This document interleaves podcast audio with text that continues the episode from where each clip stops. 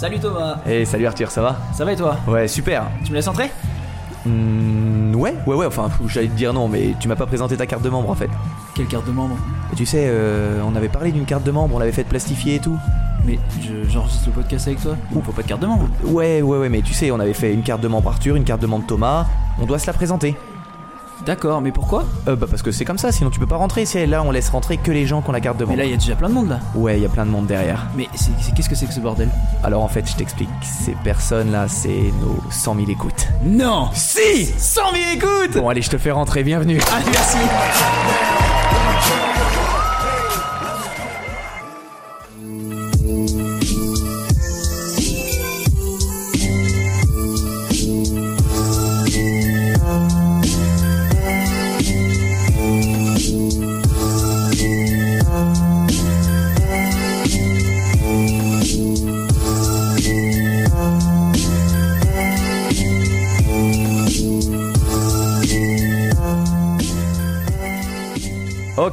merci, bonjour tout le monde. Eh, Salut à tous Ouais, salut, on est content que vous soyez tous ici. Salut Sylvie, salut Benoît, salut Mathieu, salut Cyril, salut Guénolé. Guénolé Ouais, ouais, ouais, ouais. Et non, c'est pas vrai, y a personne, euh, magie du montage. euh, Il y a que nous. Ça va, euh, mon petit pote? Ça va et toi? Ouais, ouais, ouais, ouais, ouais, ça va. Euh, Dernier chapitre. Avant les saison. vacances. De la saison. Voilà. Et, et tu sais que les vacances, euh, ben, j'en ai même pas trop envie, hein. Bah tu sais que moi les vacances, euh, bah, en fait j'en aurais pas. C'est vrai. Parce qu'en fait euh, les vacances, moi je travaille. Toi, t'aimes bien travailler pendant les vacances. Bah, t'as entendu la nouvelle? J'ai entendu la nouvelle. Ouais, ouais, t'es content. Je suis extrêmement content. Eh ben moi tout pareil. J'ai quelques petites choses à te dire avant qu'on commence. Je vais te donner des chiffres, des statistiques, des, des choses et des machins. Et tu vas me dire ce que t'en penses. Parce qu'il faut avouer qu'on s'est lancé il y a 5 mois. Et depuis 5 mois, tout va très vite. Oui c'est vrai. on est déjà coté en bourse. euh, C'est vrai. Et attendait pas. on a des actionnaires et ça, ça fait plaisir. Non, j'ai fait un petit récap vite fait là, euh, parce que du coup, on a passé la barre des 100 000 il y a, il y a quelques jours, 100 000 écoutes, et on s'est dit, mais tout va si vite. Nous, on pensait enregistrer pour 2000, 2500 Pour écoutes. tout vous dire, quand on a eu nos premières, nos ouais, premières 1000 écoutes, on a bu du champagne. On a bu une bouteille de champagne Juste pour fêter ça. qu'on nous avait offert, qui est une bouteille extrêmement chère. C'est pour dire à quel point euh, Ouais. on est ravis euh, d'atteindre 100 000 quoi. C'est juste impensable pour nous. D'ailleurs, maintenant, le- le secret peut être dit. Moi, le premier soir où le podcast a été mis en ligne, j'ai lancé l'iPad, mon ordinateur, mon iPhone pour avoir trois écoutes en plus pendant la nuit. Joli. Et grâce à moi, on a eu, euh, on est passé de 50 à 53 écoutes. euh, Waouh Et voilà, ben aujourd'hui, euh, Incredibilis, grâce à vous, ça, c'est super. Euh, on a reçu 297 messages euh, sur Facebook, sur Apple Podcast, sur euh, voilà 297 messages où vous avez essayé de prendre contact avec nous et on a répondu à chaque message. C'est important. Ça, c'est important pour Ouais. nous. Au total, estimation des likes qu'on a reçus au total. hein. Arthur, estimation. Alors, euh, je voudrais pas être euh, trop présomptueux. Dis pas 2 milliards. Euh, je dirais euh, 100. Et ouais, eh ben on a 686 likes Bah, c'est bon alors. sur tous les commentaires, toutes les photos et tout. T'as compté tout ça? Bah en fait, ça va très très vite. Il y Hein. a des logiciels qui, qui calculent ou t'as fait Non, vraiment j'ai demandé à ma copine de compter pour moi. voilà, 14 chapitres, un invité. Et peut-être qu'on en aura plus au- à la saison 2. Hein. Peut-être. Euh, j'ai calculé, en fonction de nos heures de travail, on est sur du 300 heures de travail en 5 mois, ce qui est vraiment pas mal. Ouais, c'est c'était. c'est- Et surtout pour des gens qui travaillent. Ouais, au jour d'aujourd'hui, on est maintenant à beaucoup plus de 100 000. Maintenant, c'est passé. C'était 100 000, c'était il y a 4 jours. Maintenant, c'est exponentiel. Oh, c'est- voilà, eh ben, c'est un régal, c'est un plaisir. Qu'est-ce que je suis content de faire ça avec toi. Je te félicite et je te remercie. Et merci à toi. Puis en plus de ça, euh, on n'aurait jamais pensé que ça nous aurait euh, Rapproché. rapproché autant. Non, nous, nous, avons- nous, nous- ça nous aurait. J'aurais jamais pensé que ça nous aurait permis de rencontrer aussi des gens. Euh, je pense particulièrement à Binous USA avec qui on a pas mal communiqué et euh, avec qui euh, on s'entend super bien. Et Ouais. pareil pour la librairie Yokai. Euh, librairie Yokai qui d'ailleurs aujourd'hui euh, nous ont fait un super cadeau, Thomas. Un yokai. Un yokai. Peut-être qu'il y avait un yokai avec. On rappelle Euh, pour les gens, hein, les yokai, c'est des, des, des entités. entités. hein, donc, euh, c'est pas des choses forcément très Ouais. positives. Alors alors On boit quoi, patron? Qu'est-ce que c'est le cadeau? Eh bien, écoute, le cadeau, c'est du umeshu. Oh, tu m'en avais parlé. Alors Ouais, le en umeshu, fait, c'est euh, assez compliqué pour le recevoir. euh, entre euh, le voyage a été compliqué. Ouais, Il y a une première bouteille qui s'est perdue. ouais, sûrement Heureusement, ils volé sont- par la douane. Ils sont tellement efficaces qu'on a réussi à en avoir une deuxième. Ok, merci ben, à eux, merci cool. beaucoup. On n'a pas encore goûté. Ça se trouve, c'est dégueu. Et, euh, et donc, du coup, euh, on les remerciera Bah, pas. J'espère que c'est moment-là, pas mais- trop alcoolisé parce qu'on n'aime pas tellement ça. C'est pas très alcoolisé. En fait, Ok. le, le umeshu, c'est de l'alcool de prune. Ça veut dire alcool de prune, en fait. Ok. Euh, Donc, c'est une boisson alcoolisée japonaise. Ben moi mon Voilà, papy fait la de la prune. prune, donc bonjour papy, hein, on va goûter si c'est tout pareil. Ouais, c'est pas très fort. Normalement, c'est entre 8 et 15 degrés. Et puis, euh, ça se boit euh, avec des glaçons. Ouais. euh, ou même avec de l'eau gazeuse ou du soda. D'accord. Ouais, Voilà. on va le boire Donc, comme nous, ça. On hein. va le boire comme ça. Eh Voilà, ben, bien frais. Génial, je te laisse ouvrir la bouteille. Ouais. Du coup, euh, ben, merci à la librairie Yokai. C'est ce podcast dont on vous avait parlé au, au- au début dans les premiers chapitres qui font des qui font du super job où ils vont vous expliquer euh, vraiment. Bah c'est c'est vraiment sérieux hein, parce C'est que. Ouais, c'est vraiment pro. Euh, il parle de yokai, il parle de, de tout plein de choses au, au Japon. Le, le dernier dernier épisode qu'ils ont sorti, il est hyper bien. Il est sur euh, Kayaki Saiki. Si Tu sais, c'est euh, bah, ces espèces de de trucs qu'on voit dans les films d'horreur là. euh, De trucs. Ouais, ces espèces de, de fantômes bizarres qu'on voit souvent dans les films d'horreur. Ah, Et allez, dans le- The Grudge. euh, ouais, ouais, exactement. Oui, mais c'est l'épisode qu'ils ont fait avec Inspiré de Ferrell. Exactement, c'est le dernier. Eh ben, allez l'écouter, c'est top. Et ça sent, ça sent bon, bon, bon. Oh, ça sent l'alcool. Ouais, ça sent pas si fort. hein. Mais, eh bien, je te laisse goûter. Et la couleur, ben, on va dire que c'est Oh. un peu comme un sirop de pêche au niveau de la couleur. T'as fait Ça une sent- tête. Disons que faudrait qu'on le. T'as pas des glaçons? C'est très liquoreux. c'est bon. Ah ouais. C'est Ah très ouais. Ah, c'est très sucré quand même. Ouais, c'est très sucré, très liquoreux, mais c'est bon. Mais c'est vrai qu'il faudrait qu'on le boive plus frais, il est pas assez frais. Alors- c'est encore la canicule hein, en ce moment. Ouais. Et bienvenue dans La canicule le- saison 2, euh, le dans retour. la canicule.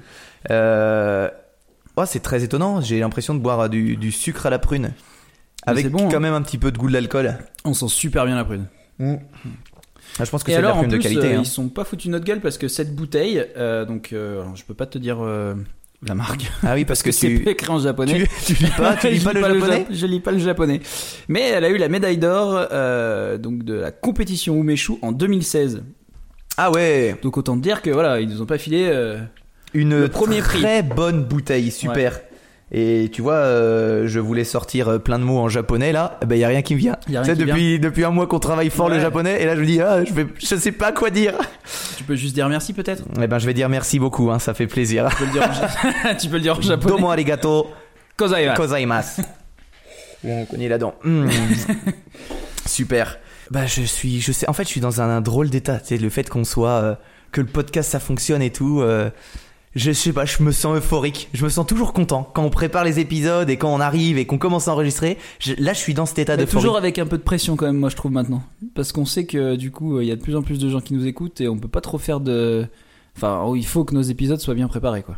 Ouais, moi j'ai pas trop la pression. Non, non, Mhm. moi je, grâce au podcast, tu vois, je suis entré dans la dans l'étape 5 de la pyramide de Maslow. Ah, Et, et tu vois, je, ça y est, j'ai eu mon besoin d'accomplissement et voilà, là c'est que du plaisir.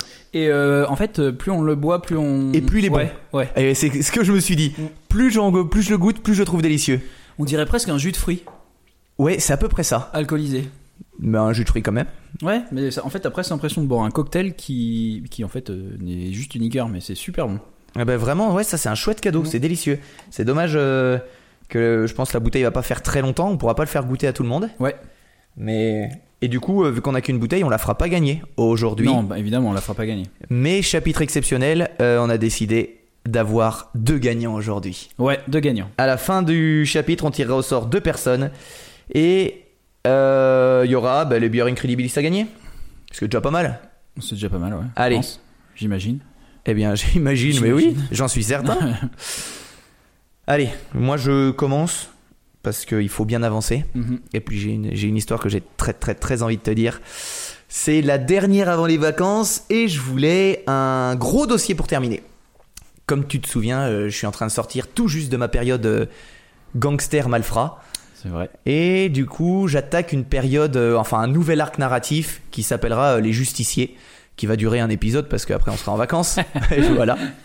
Et tu le sais, les justiciers, bah, il y en a de toutes sortes. Il y a des musclés, des armés ou non, euh, des gars en slip avec des capes, ou juste le gars avec le casque de moto qui vient t'apporter la pizza. Je sais que ça c'est ton préféré, C'est ton préféré. justicier de- dans ton cœur. Et aujourd'hui, je vais te parler d'un précurseur, d'un type qui fut l'un des premiers d'une longue lignée de courageux. Tu vas voir, ça va être exceptionnel. Si vous voulez découvrir cette histoire, remettez votre fausse moustache, recoiffez votre perruque et partons découvrir l'histoire incroyable du premier agent infiltré, Joseph Piston.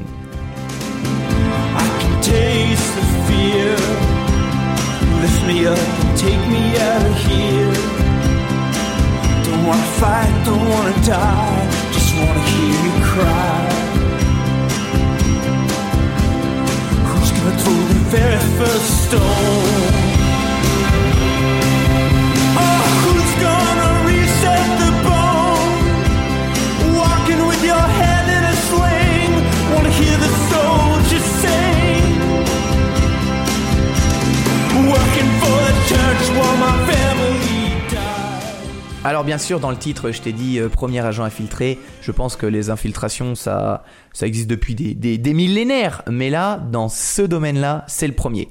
Joe Piston, il a rejoint le FBI en 1969 et il est en quête d'action et de justice comme tous les gars qui arrivent au FBI. Il est jeune, intrépide et il veut faire ses preuves pour devenir un vrai agent. Après avoir mené plusieurs enquêtes euh, à bien, hein, il est muté en 1974 à New York et il est tout de suite affecté dans une unité contre le banditisme. Ça commence très fort. Euh, après plusieurs missions qu'il remplit à la perfection, on lui demande de s'attaquer à du plus lourd. Sa nouvelle mission, c'est de se rapprocher d'un gang spécialisé dans le vol de véhicules. Après quelques mois de boulot, quelques magouilles, il fait tomber le réseau de voleurs et plus de 30 personnes seront inculpées. Le réseau de vol de véhicules qui vient de démanteler, à l'époque, c'est le plus rentable des États-Unis. Donc on n'est pas sur euh, Ouais. deux voleurs de Fiat Punto. hein. Là, ça, ça, ça vole, ça revend, Fiat ça fait multiple. Exactement, ça fait beaucoup d'argent. Mais notre petit Joe, il va bientôt se voir confier la mission de sa vie, car oui, il veut arrêter toujours plus de méchants. J'ai une vision un peu manichéenne euh, de la vie. hein. Il y a les méchants, il y a les gentils, Mhm. comme un livre oui oui. Il faut dire qu'il y a du boulot dans le secteur. Depuis quelques années, le vol de camions et de marchandises, ils sont de plus en plus fréquents dans la ville euh, de New York, si tu te souviens. Sans que personne ne parvienne à savoir qui se cache derrière ces crimes. Le FBI va alors décider d'innover. Les informations données par les indiques ces derniers temps, elles sont pas hyper fiables, parce qu'il faut se dire qu'avant, le seul système pour avoir des infos, c'est les indiques. Pourquoi ne pas faire en sorte qu'un de leurs agents se rapproche des criminels pour les faire tomber? Ça n'a jamais été fait dans ce milieu-là parce que là, on intègre le milieu de la mafia. Et personne n'est rentré dans la mafia. C'est quelque chose qui est beaucoup trop dangereux pour les agents, donc ça n'a jamais été fait. Et on comprend pourquoi. Euh, imagine l'agent qui est lâché là-dedans, le risque il est, il est énorme. Après des semaines de recherche et d'entretien, Joe, ça, il, il s'avère que c'est le candidat idéal pour la, cette mission d'un genre nouveau. En fait, il a grandi en plein New Jersey dans un quartier grouillant de malfrats, où il y avait aussi un petit peu de mafia. Il connaît tous les codes de la rue, il a la réputation d'être parfaitement intègre. Il a aussi son permis camion, euh, son permis bulldozer, et on est sur un gang de vol de camions, donc euh, ça peut servir. Euh, cerise sur le gâteau, il est d'origine italienne, il parle donc parfaitement la langue. C'est en gros l'agent idéal. Le FBI, il va alors lui créer une fausse identité. Celle-ci, elle doit être choisie avec précaution, car elle devra protéger Joe de toutes les questions un peu trop poussées sur son passé et lui donner une crédibilité auprès de tous les bandits. Il va pas falloir commencer à dire euh, ouais je suis je suis malfrat ici ou je suis mafieux euh, Mm. dans le quartier d'à côté et puis il y a pas de preuves. Sa nouvelle identité, elle doit aussi le protéger des missions trop dangereuses ou pouvant atteindre à la, nuit de- à la vie d'autrui. En fait, si on lui dit, euh, s'il rentre dans la mafia en disant, ben moi je suis un gros dur à cuire et qu'on lui donne les missions d'aller exécuter les gens, c'est vraiment pas le but. Et lui, le FBI va lui demander, tu dois rester dans la loi. Il sera donc un braqueur spécialisé dans les bijoux précieux. Et comme notre gars est perfectionniste, il se rend pendant plusieurs semaines avant sa mission dans une école de gémologie. Gémologie, c'est pas, C'est quoi? Bah, C'est pour apprendre les gemmes, en fait, les pierres précieuses et tout ça. D'accord. Il va même étudier euh, en parallèle tous les autres aspects du métier, du genre euh, crochetage, déguisement, bluff, manipulation, euh, tout ce qu'un voleur doit, doit savoir. Après plusieurs mois, Joe, il est fin prêt et tout son passé, mais vraiment l'entièreté de son passé, elle est effacée par le FBI. Chaque agent avec qui il a travaillé, il a l'interdiction de, l'interdiction de parler de lui à présent. Plus personne ne connaît Joe Piston. Il n'a jamais existé.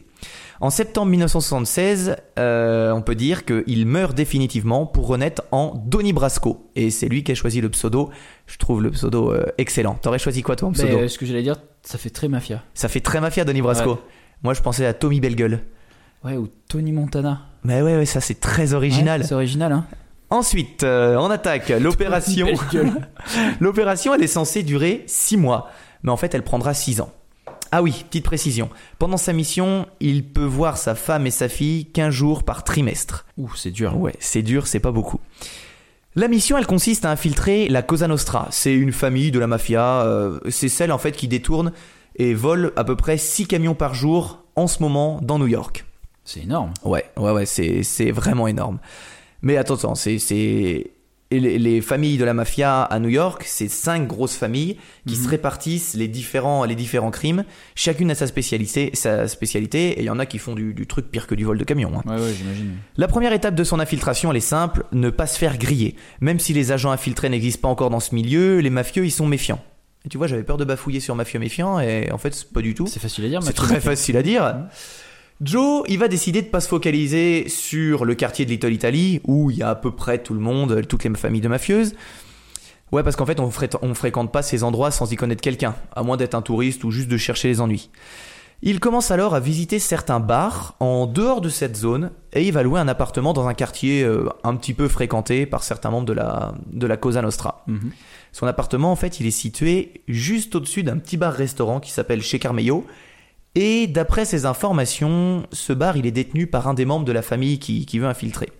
Donc pendant plusieurs semaines, il va prendre ses petites habitudes dans le bar, il va essayer de faire du, repérage, euh, voir quelle cible il pourrait approcher. Mais comment faire le premier pas? Si tu vois un mafieux, qu'est-ce que tu vas aller lui dire? La routine, elle est simple. Une fois à l'intérieur, dès qu'il arrive, il s'assoit au bar, il boit quelques verres, il étudie ce qui se passe autour et il cherche une opportunité. Sauf que c'est long et pour l'instant, il va rien trouver. Pendant plusieurs semaines, ben, il ne se passe rien. Il va rien avoir de, de- de gros à se mettre sur la dent. L'objectif principal aussi, c'est de pas se faire voir de faut pas montrer que t'es intéressé. Parce que c'est un milieu où chaque personne qui pose des questions elle est très suspecte. Donc faut pas se précipiter. Faut montrer que c'est un mec discret qui se mêle pas des affaires des autres. En gros il faut se fondre dans le décor sans éveiller les soupçons comme je te dis la manœuvre elle est longue pendant six mois il y a rien nada walou à un moment il en a marre il trouve que c'est trop long parce que la, la mission de base elle devait durer six mois au bout de six mois il y a rien du tout et il décide d'aller parler un peu plus aux gens et il va commencer, à force de parler, à avoir des affinités avec le barman de ce restaurant qui s'appelle Marty. On est aussi sur un petit nom de mafieux, Marty, Mmh, ça va ouais. bien. Être ami avec lui, ça serait un bel avantage. Un soir, il va y aller au bluff et il va lui tendre une enveloppe euh, en lui disant J'ai de la marchandise à écouler. Je veux telle somme pour ce qu'il y a dedans. Il dit pas telle somme, hein, mais je, je n'ai pas la somme. Mhm. En fait, celle-ci, elle contient des bijoux. Lui, c'est un- censé être un voleur de bijoux. D'accord. Le barman, il prend l'enveloppe, il la range sous le bar sans broncher. Et deux semaines plus tard, le barman, quand il va le voir, il va lui redonner une enveloppe remplie de billets, juste en disant Tiens, quelqu'un a laissé ça pour toi. Ça a l'air si facile. en quelques semaines, Joe Piston, il entre dans le monde de la pègre et il va petit à petit élargir son réseau de contacts, grâce à Marty surtout. Euh, il va commencer aussi à côtoyer des affranchis. Il discute pas forcément avec eux, mais la plupart le connaissent et le saluent. Je t'expliquerai après euh, ce que c'est les affranchis, tu vas voir, c'est un membre précis de la famille. À force de parler avec Marty, il apprend qu'il a des possibilités de gagner un petit peu d'argent en rendant quelques services à quelques gars. Tu te doutes bien qu'on est sur des trucs euh, pas trop légaux. Oui. Bien sûr, Joe il est partant parce que son but c'est de rentrer encore plus profondément dans la mafia. La vraie mission commence enfin. Joe, il va se voir confier par le barman des petites choses à faire, toutes simples, aller récupérer des colis, aller déposer, aller faire du vol à cet endroit-là pour, euh, pour euh, embêter des certaines personnes. Et après quelques mois, Donny Brasco, il est présenté à un certain Gilly Greca. Lui, c'est un affranchi de la famille Colombo. Alors la famille Colombo, c'est dans les cinq familles, c'est une des plus puissantes. C'est celle qui gère la prostitution, le trafic d'armes, le trafic de drogue. C'est pas la famille la plus gentille. Hein. C'est pas, il y en a une qui tient un stand de crêpes. J'aurais préféré être avec eux. En gros, ouais ouais non mais là tu vas voir, c'est vraiment pas les gentils. Ouais, c'est- en gros une des plus puissantes de New. York sur les cinq. Euh, le FBI, il peut enfin entrer dans la brèche et s'infiltrer dans la plus grande organisation criminelle des États-Unis. Rapidement, le boss de Joe au FBI, ils vont lui dire d'abandonner la mission de base, tu te souviens, qui était de démanteler euh, le gang qui s'attaque au Ouais. camion Mm. de la petite famille, la Mm. Cosa Nostra. Là, la nouvelle mission, elle est beaucoup plus importante. Ça va être de recueillir un maximum d'informations sur toute la mafia. Avec son contact Gilly, Donny Brasco, il devient alors un associé. Associé, c'est tout en bas de l'échelle sociale de la pègre, mais sans en être un membre. Je vais t'expliquer. On peut voir le fonctionnement de la mafia comme une pyramide. Dans cette pyramide, on trouve tout en bas les associés. C'est des gars qui font des petits jobs pour les familles, mais qui n'appartiennent à personne. Ils sont souvent spécialisés dans un domaine. Un gars qui peut faire de la mécanique, un gars qui peut faire du vol, un gars qui peut euh, aller kidnapper quelqu'un. Mais c'est des indépendants. C'est des mercenaires en fait. Au-dessus, eux, on a les affranchis. Eux, c'est des membres appartenant à une famille et qui font des missions beaucoup plus importantes. Ça veut dire qu'un affranchi de la Cosa Nostra, il reste avec la Cosa Nostra. C'est comme si c'était un enfant de cette famille. Il peut pas aller euh, jouer avec les autres familles, c'est mal vu. Contrairement aux associés. Exactement. Il peut rendre des services, mais il appartient à la famille euh, pour laquelle il travaille. Et tu te doutes bien que c'est pas le moment de trahir euh, les siens. Là, c'est c'est assez sérieux. Au-dessus, on a les capots. Les capots, c'est ceux qui donnent les ordres et qui cassent les genoux. Ils sont pas beaucoup dans les familles. C'est vraiment, euh, c'est vraiment, allez, comment on peut dire, c'est les chefs quoi. C'est les, les petits, c'est les petits chefs. Puis, juste au-dessus, il y a les consigliere, c'est ceux qui gèrent tout le petit monde, qui s'occupent de toute l'organisation. En général, il y en a un ou deux par famille, qui ont les yeux partout. Et tout au-dessus, bien évidemment, de la famille, on a Le parrain exactement le parrain de chaque famille, qui est le tout-puissant. C'est pas forcément celui qui gère toutes les affaires, c'est surtout celui qui profite de l'argent. Et euh, ben, c'est celui euh, qui est en général le vrai, vrai grand euh, cerveau de tout ça. Dans cette pyramide, en gros, il y a deux axes de crime, la violence ou l'argent. Donnie, grâce à sa nouvelle identité, et il est dans la deuxième catégorie, celle de l'argent. Et on lui demande de rapporter régulièrement beaucoup, beaucoup d'argent ou des bijoux de qualité. C'est son job. Malin comme un infiltré, Donnie va s'arranger avec le FBI pour récupérer des bijoux et des pierres saisies dans d'autres missions. Le FBI, ils ont un stock de bijoux précieux qui est immense. Lui, il serre dedans et il va arriver avec ça dans les poches. En gros, euh, en gros, il a une très très bonne couverture. Une fois, il va ramener un lot de diamants. Une fois, il va ramener des pierres précieuses. Une autre fois, euh, un- des boucles d'oreilles en or, euh, mais tout plein. En faisant passer ça pour un vol. Exactement. Mm. Et les autres, ils vont commencer à se dire, waouh, euh, c'est un sacré voleur. Il est très très bon et surtout, il, il en ramène tout le temps. Euh, le but, c'est de montrer à Gilly qu'il est un associé lucratif et surtout régulier sur qui il faut compter. Donnie va très vite attirer l'attention d'autres malfrats, même s'il parle beaucoup avec euh, Gilly, qui est son sorte de référent. Euh, Il y en a beaucoup qui vont se dire tiens, lui, il est très très bon dans ce qu'il fait, il va falloir qu'on bosse avec. Par exemple, il y a Patchy et Frankie. Là, c'est ou un groupe, euh, un groupe euh, de musique des années 80 ou des vrais mafieux. Ils vont lui proposer de s'associer pour un casse. Un petit peu compliqué comme situation parce que Donnie va devoir leur dire non. Il faut qu'il protège sa couverture et imagine qu'il lui demande de faire un truc un peu balèze. Lui, il a vraiment pas de capacité de voleur. C'est c'est c'est pas son métier. Il va leur dire écoutez les gars, euh, ça aurait été avec plaisir, mais je travaille seul. Sauf que devant ce refus, les deux hommes ils vont avoir quelques soupçons et ils vont décider d'en parler au gars du dessus. Le gars du dessus, c'est pas l'étage du dessus, hein, c'est vraiment les boss. Ouais. Et un matin, malheureusement, Donnie, il est convoqué pour un entretien dans l'arrière-boutique d'un restaurant. Le genre d'entretien où tu paniques un petit peu. Donc La- ça marche vraiment ça. L'arrière-boutique d'une resta- C'est ça exactement ça. Et la pièce, elle est isolée euh, pour que personne ne puisse entendre ce qui est dit. Toutes les portes, elles sont fermées à clé et les mecs devant les portes sont armés. Il est pas serein, serein, Denis. Il se dit, ok, qu'est-ce qui se passe? Est-ce qu'ils savent euh, pour ma couverture Tu vas voir. Autour de la table, tu retrouves Patchy et Frankie. En fait, quand il y a ce genre d'entretien qui sont demandés, il y a toute une cérémonie hein, autour. Ah ouais. Il y a les mecs qui l'accusent en face de la table quand il entre. Donc là, c'est Patchy et Frankie. Sur le côté, il y a des hommes. En général, c'est ceux que t'as pas vus. C'est des capots euh, qui sont euh, de la famille de d'où tu es ou de différentes familles. Et à côté de toi, quand tu t'assois, il y a le médiateur. C'est la personne que tu connais le plus dans la famille. Et pour lui, c'est Gilly. L'entretien commence. Et Frankie lui demande d'emblée si t'as fait des casses en Floride, comme tu le prétends. On veut savoir avec qui c'était. Parce que oui, forcément, quand il est rentré, il a dit Ouais. j'ai fait des casses, voilà, voilà. Et là, Donnie, il doit répondre. Il dit bah tu plaisantes, tu viens juste de sortir de prison et comment moi je pourrais savoir que t'es pas un indique en fait. Hmm. Tu vois, il va tenter le bluff. Hmm.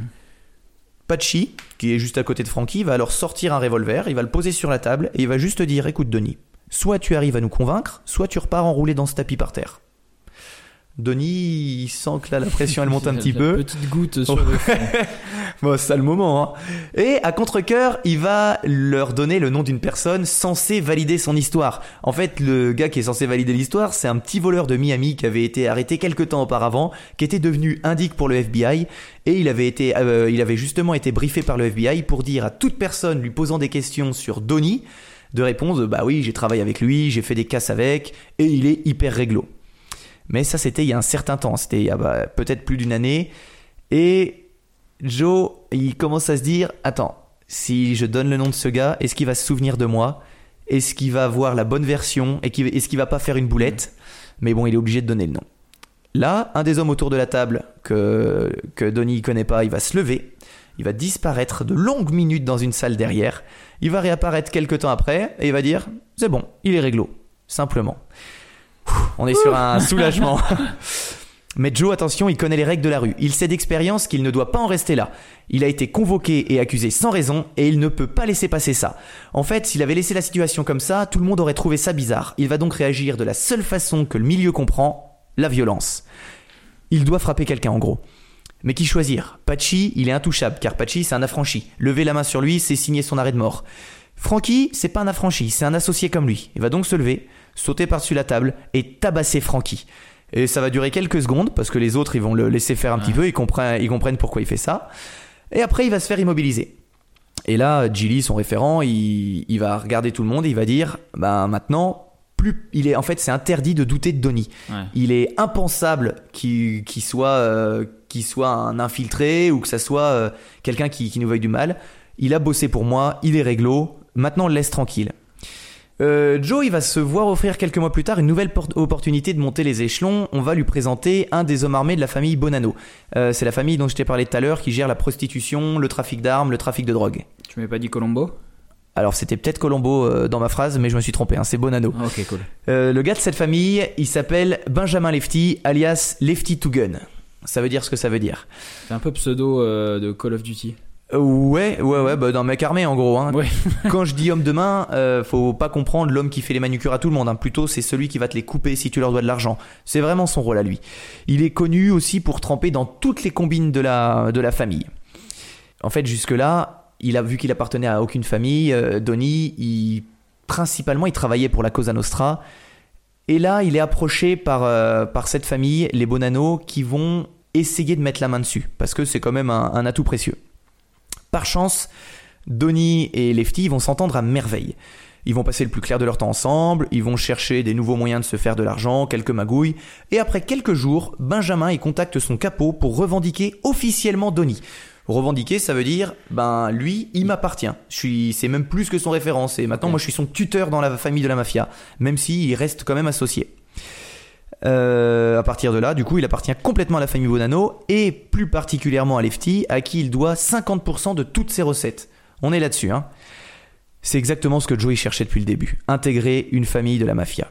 Lefty, il lui fait complètement confiance et il va commencer petit à petit à lui révéler des secrets, et même des très gros secrets. Jusque-là complètement ignorés par le FBI. L'agence, par exemple, elle pensait qu'il y avait une sorte de guerre constante entre les cinq grosses familles de la mafia, et elle va apprendre en fait que ces cinq familles, elles travaillent toutes ensemble. Benjamin, il va même aller jusqu'à donner le nom de tous les hauts gradés de chaque famille.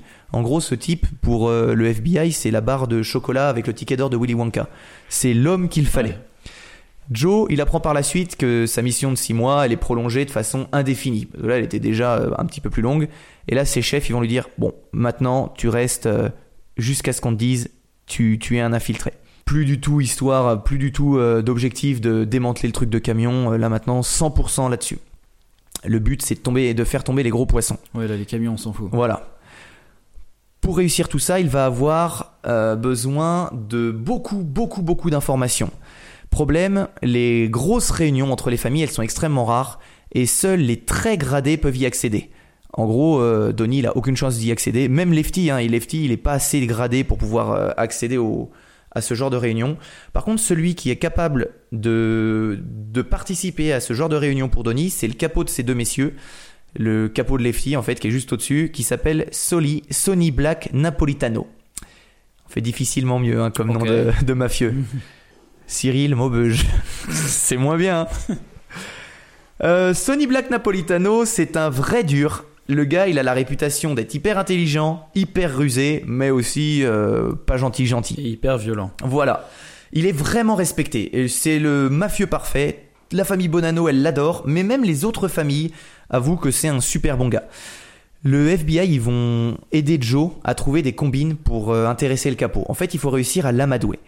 L'agence, elle a quelques contacts avec la mafia de la, de la Floride, qui travaille principalement sur le trafic de drogue. Donnie va donc proposer à Sony un rendez-vous. Il va lui expliquer, voilà, j'ai quelques contacts avec les gars de Floride, et je peux te proposer un deal très très juteux. Le, le capot, euh, Sony, il est hyper content, hyper partant, et va dire, bah écoute, euh, on va bosser avec eux, et puis en même temps, on va essayer de bosser, euh, parce que lui, il aime bien euh, les- jeux de triche et tout. Il dit, bah, on va essayer de bosser et de monter des petites combines dans les casinos pour se faire encore plus d'argent. Bien sûr, le FBI, il est au courant de tout ça, et ils vont placer du coup des micros euh, partout pour espionner euh, les gars en Floride, juste avant leur arrivée. Parce que Sony, Donnie et Lefty, ils vont se déplacer en Floride et dans les chambres d'hôtel, ils vont être hyper surveillés. Le 17 janvier 1980, nos trois hommes, ils atterrissent en Floride et ils vont commencer à rencontrer un petit peu toute la mafia. Ils vont se faire des contacts, ils vont commencer à échanger un petit peu et ils vont faire l'ouverture d'un bar casino un peu branché pour une soirée caritative. C'est eux qui vont l'organiser avec la mafia, euh, la mafia de Floride. Le chef de la police locale, il a été soudoyé, bien sûr, pour ne pas venir gâcher la fête et pour fermer les yeux sur les jeux d'argent illégaux. En gros, c'est une sorte de soirée où les gens ils vont jouer aux jeux de casino en pensant jouer pour la bonne cause, mais en fait, il n'y a aucune bonne cause là-dedans. Tous les jeux sont truqués et tout l'argent qu'ils vont perdre, c'est les mafieux qui vont la récupérer. Sous le couvert de la bonne cause. Hein. Ils sont très malins. C'est vraiment. c'est On est dans la caricature du mafieux depuis le début de l'histoire. Exactement. Ah ouais, mais c'est exactement ça. Les, les films n'en rajoutent pas. Ouais. Donnie, pendant cette soirée, il va s'occuper de récolter tout plein d'informations et de preuves à transmettre par la suite au FBI. Et vu que c'est l'organisateur principal de tout ça, il devient très vite un des chouchous de Sony, qui va le faire grimper encore plus au sein de la famille Bonanno. Mais malgré tout ce qui était prévu, il y a en fin de soirée une troupe de police locale qui arrive et qui va arrêter un très grand nombre de personnes qui sont là et ses copains. En fait, le chef de la police, même s'il a été soudoyé, il les a trahis. Euh, Sonny Lefty et Donnie, ils vont se débattre, ils vont se faire arrêter et ils vont être jugés pour euh, résistance à l'arrestation et jeu d'argent illicite, organisation de jeu d'argent illicite. Ils sont censés être euh, mis en prison, mais le, soir même, en fait, tard dans la nuit, le bureau de police il va recevoir un appel du FBI ordonnant la libération immédiate des trois hommes. On est sur un truc un petit peu suspect, Ouais. mais euh, le FBI il dit attendez, là vous êtes en train de nous foirer un coup qui, qui dure depuis un an. On a un de nos agents infiltrés qui est, avec, qui est chez vous. Vous les libérez tout de suite, vous dites que vous avez fait une bêtise, et puis voilà. Donc on n'est pas passé loin du gâchis de toute la mission. Sauf que Sony, il est furieux, car il commence à craindre que les relations avec les trafiquants de Floride, elles vont, elles vont être dégradées. Et Lefty, même s'il est pas très malin, il se dit, et il le dit à tout le monde, ben je pense qu'il y a une taupe parmi nous. Hmm, Ah bon. pas bon. Mais heureusement pour Donnie, il n'est pas du tout suspecté parce que vu que c'est devenu un bon copain de Sonny le capot, personne n'ose dire c'est peut-être lui, Ouais. vu que c'est devenu le, le copain du chef. Même Sony, il semble lui accorder de plus en plus de confiance au cours des mois qui suivent. Ils vont même devenir de plus en plus amis, ils vont manger ensemble, ils vont prendre des verres ensemble, ça se passe super bien. Et Joe Piston, il commence à prendre plaisir à passer du temps avec, euh, avec Sony, qui est pour lui un personnage très particulier. Il est loin des gangsters clichés que tu peux voir dans les films, il est beaucoup plus malin que ça. Par contre, il garde bien sûr en tête qui il est en face de lui. C'est un tueur professionnel qui hésitera pas à lui mettre une balle dans la tête. Comme, hein. euh, comme relation de, de, de faire un- de jouer un double jeu, mais de quand même bien aimer Ouais. la personne en sachant très bien tout ce qu'il fait et Ah bah oui. les violences Puis je euh, pense dont que il tu est peux pas capable. faire semblant. La personne, si tu la Ouais. trouves vraiment intéressante, Mais ça va être bizarre quand même Ouais. d'arriver à gérer les deux. Ouais, ouais, ça doit être super bizarre. Ce qui est cool, c'est que le FBI, il a maintenant un agent très proche d'un haut gradé d'une des cinq familles de la mafia new- new-yorkaise. Un jour, au cours d'une conversation que les deux hommes auront ensemble, Sony, il va lui dire euh, directement, bah écoute, euh, Lefty, je pense que c'est un frein pour toi. Il faudrait trouver une solution pour euh, ne plus être dépendant de lui. Alors là, tu te dis, ok, euh, il veut essayer de lui faire grimper les échelons. Heureusement, Donnie, il est pas bête. Il va comprendre très très vite que ça, c'est un test pour vérifier sa fidélité et son intégrité. En gros, s'il se retourne contre Lefty, qu'est-ce qui l'empêchera par la suite de pas se retourner contre Contre Sony? Voilà. Il va donc répondre calmement du tac au tac. Hmm, je connais Lefty depuis que j'ai commencé. Il a beaucoup de défauts, mais c'est mon gars. Sans lui, je te connaîtrais même pas. Et il va montrer d'un coup qu'il est hyper loyal, mais assez intelligent pour avoir cerné que Lefty, il a quelques défauts. Du coup, euh, ben, Sony, il est hyper content, voilà, il, est, il a vraiment confiance. Puis, un jour, il y a des guerres qui vont éclater au, au sein des familles, et le parrain de la famille Bonanno, il va se faire abattre.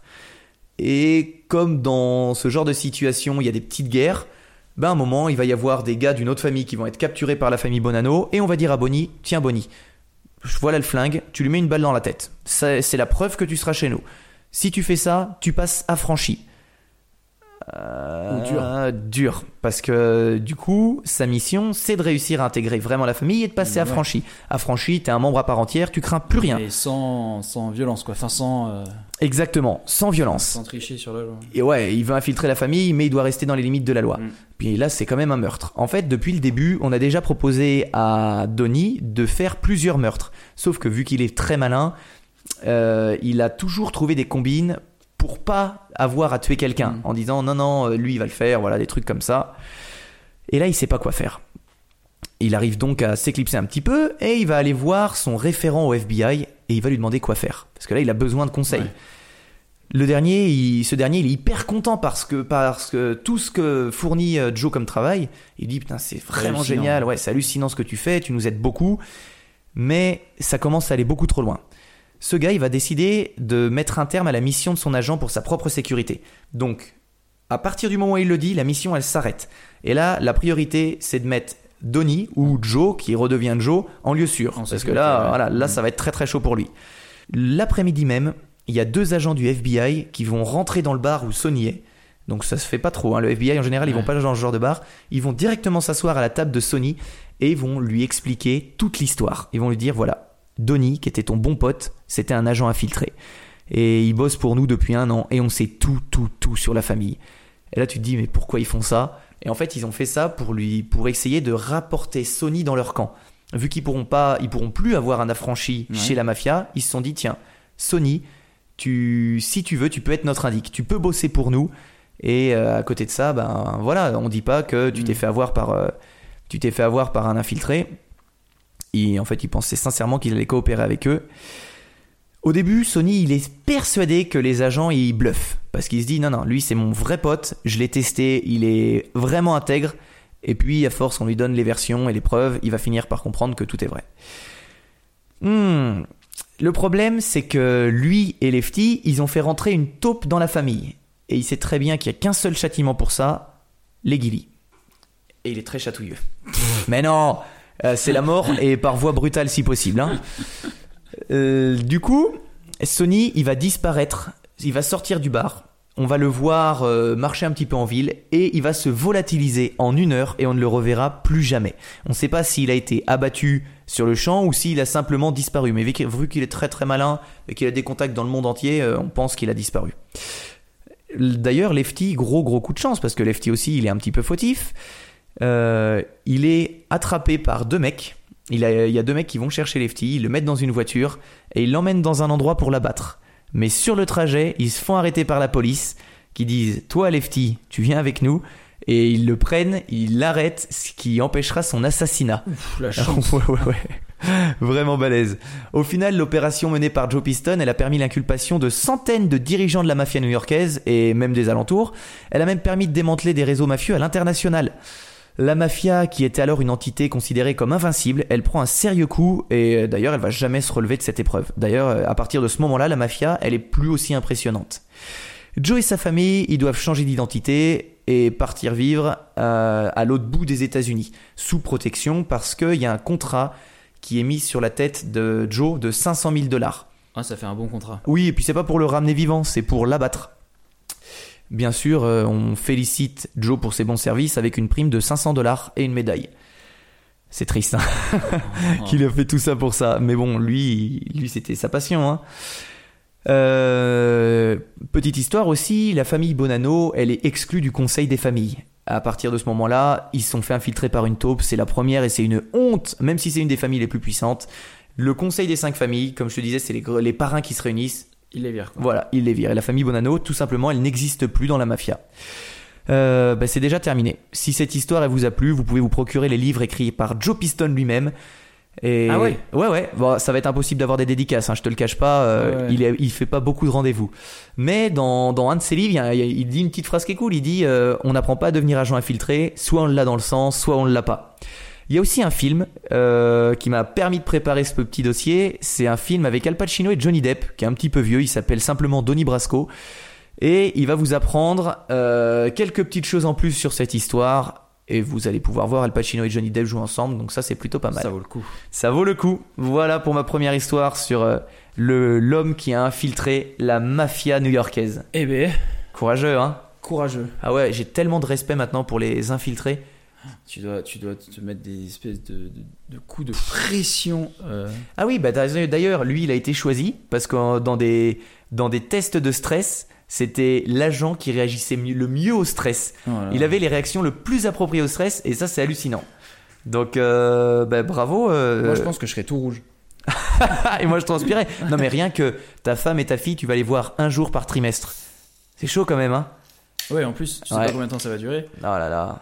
Bon, à la base, c'était pas parti pour durer. euh, non, c'était censé longtemps. durer six mois, Ouais. mais c'était c'était tellement précieux, tellement important qu'ils l'ont fait un peu plus. Tiens, je vois que t'es en train d'ouvrir euh, une bière. T'as soif? Oui, je suis en train de- d'ouvrir euh, la bière Incredibilis parce qu'on l'a bu quand elle était un peu jeune, Oui, elle était même trop jeune. trop jeune. Donc là, il est temps de goûter. euh, Bon, je dois t'avouer que je- j'en ai tapé quelques bouteilles depuis. hein, Et vu- alors? C'est Elle a bien changé.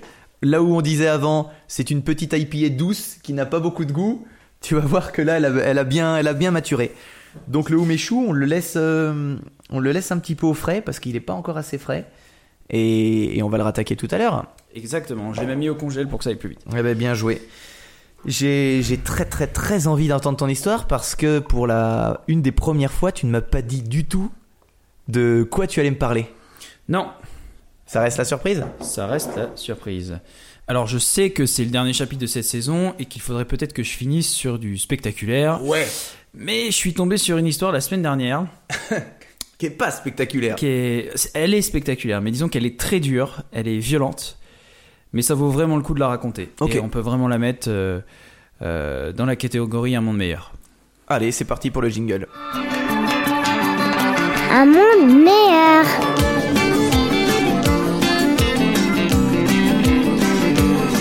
Vous écoutez Incredibilis. Connais-tu Fulan Devi, Thomas?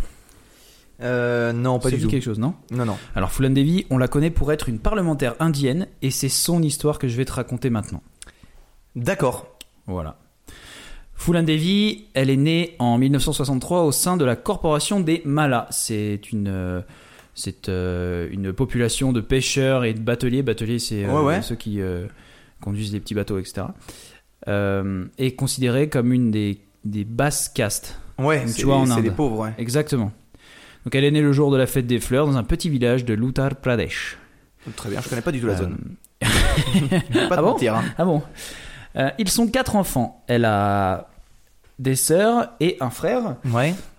avec qui elle travaille dans des conditions atroces, des heures par jour, tout en étant malnutrie. Et un frère qui, lui, va à l'école. Ok. Les parents ont deux caractères bien différents. Son père est du genre à se morfondre et à subir la vie tel un fardeau qui lui était imposé.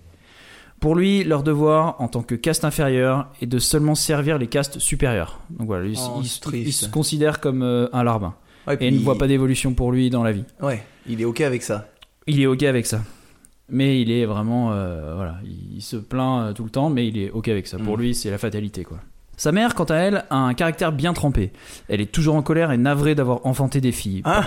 Ouais, parce qu'elle sait bien que chez Ouais. elle, les filles sont très euh, mal considérées. Ah bah bien sûr, c'est euh, c'est- tant qu'elles n'ont pas de mari. Ouais. C'est dramatique ce qui se passe euh, dans ces pays avec les filles. Ouais, elle les met d'ailleurs en garde contre les dangers extérieurs. Euh, Fulan, qui est jeune encore, ne comprend pas vraiment de quel danger parle sa maman.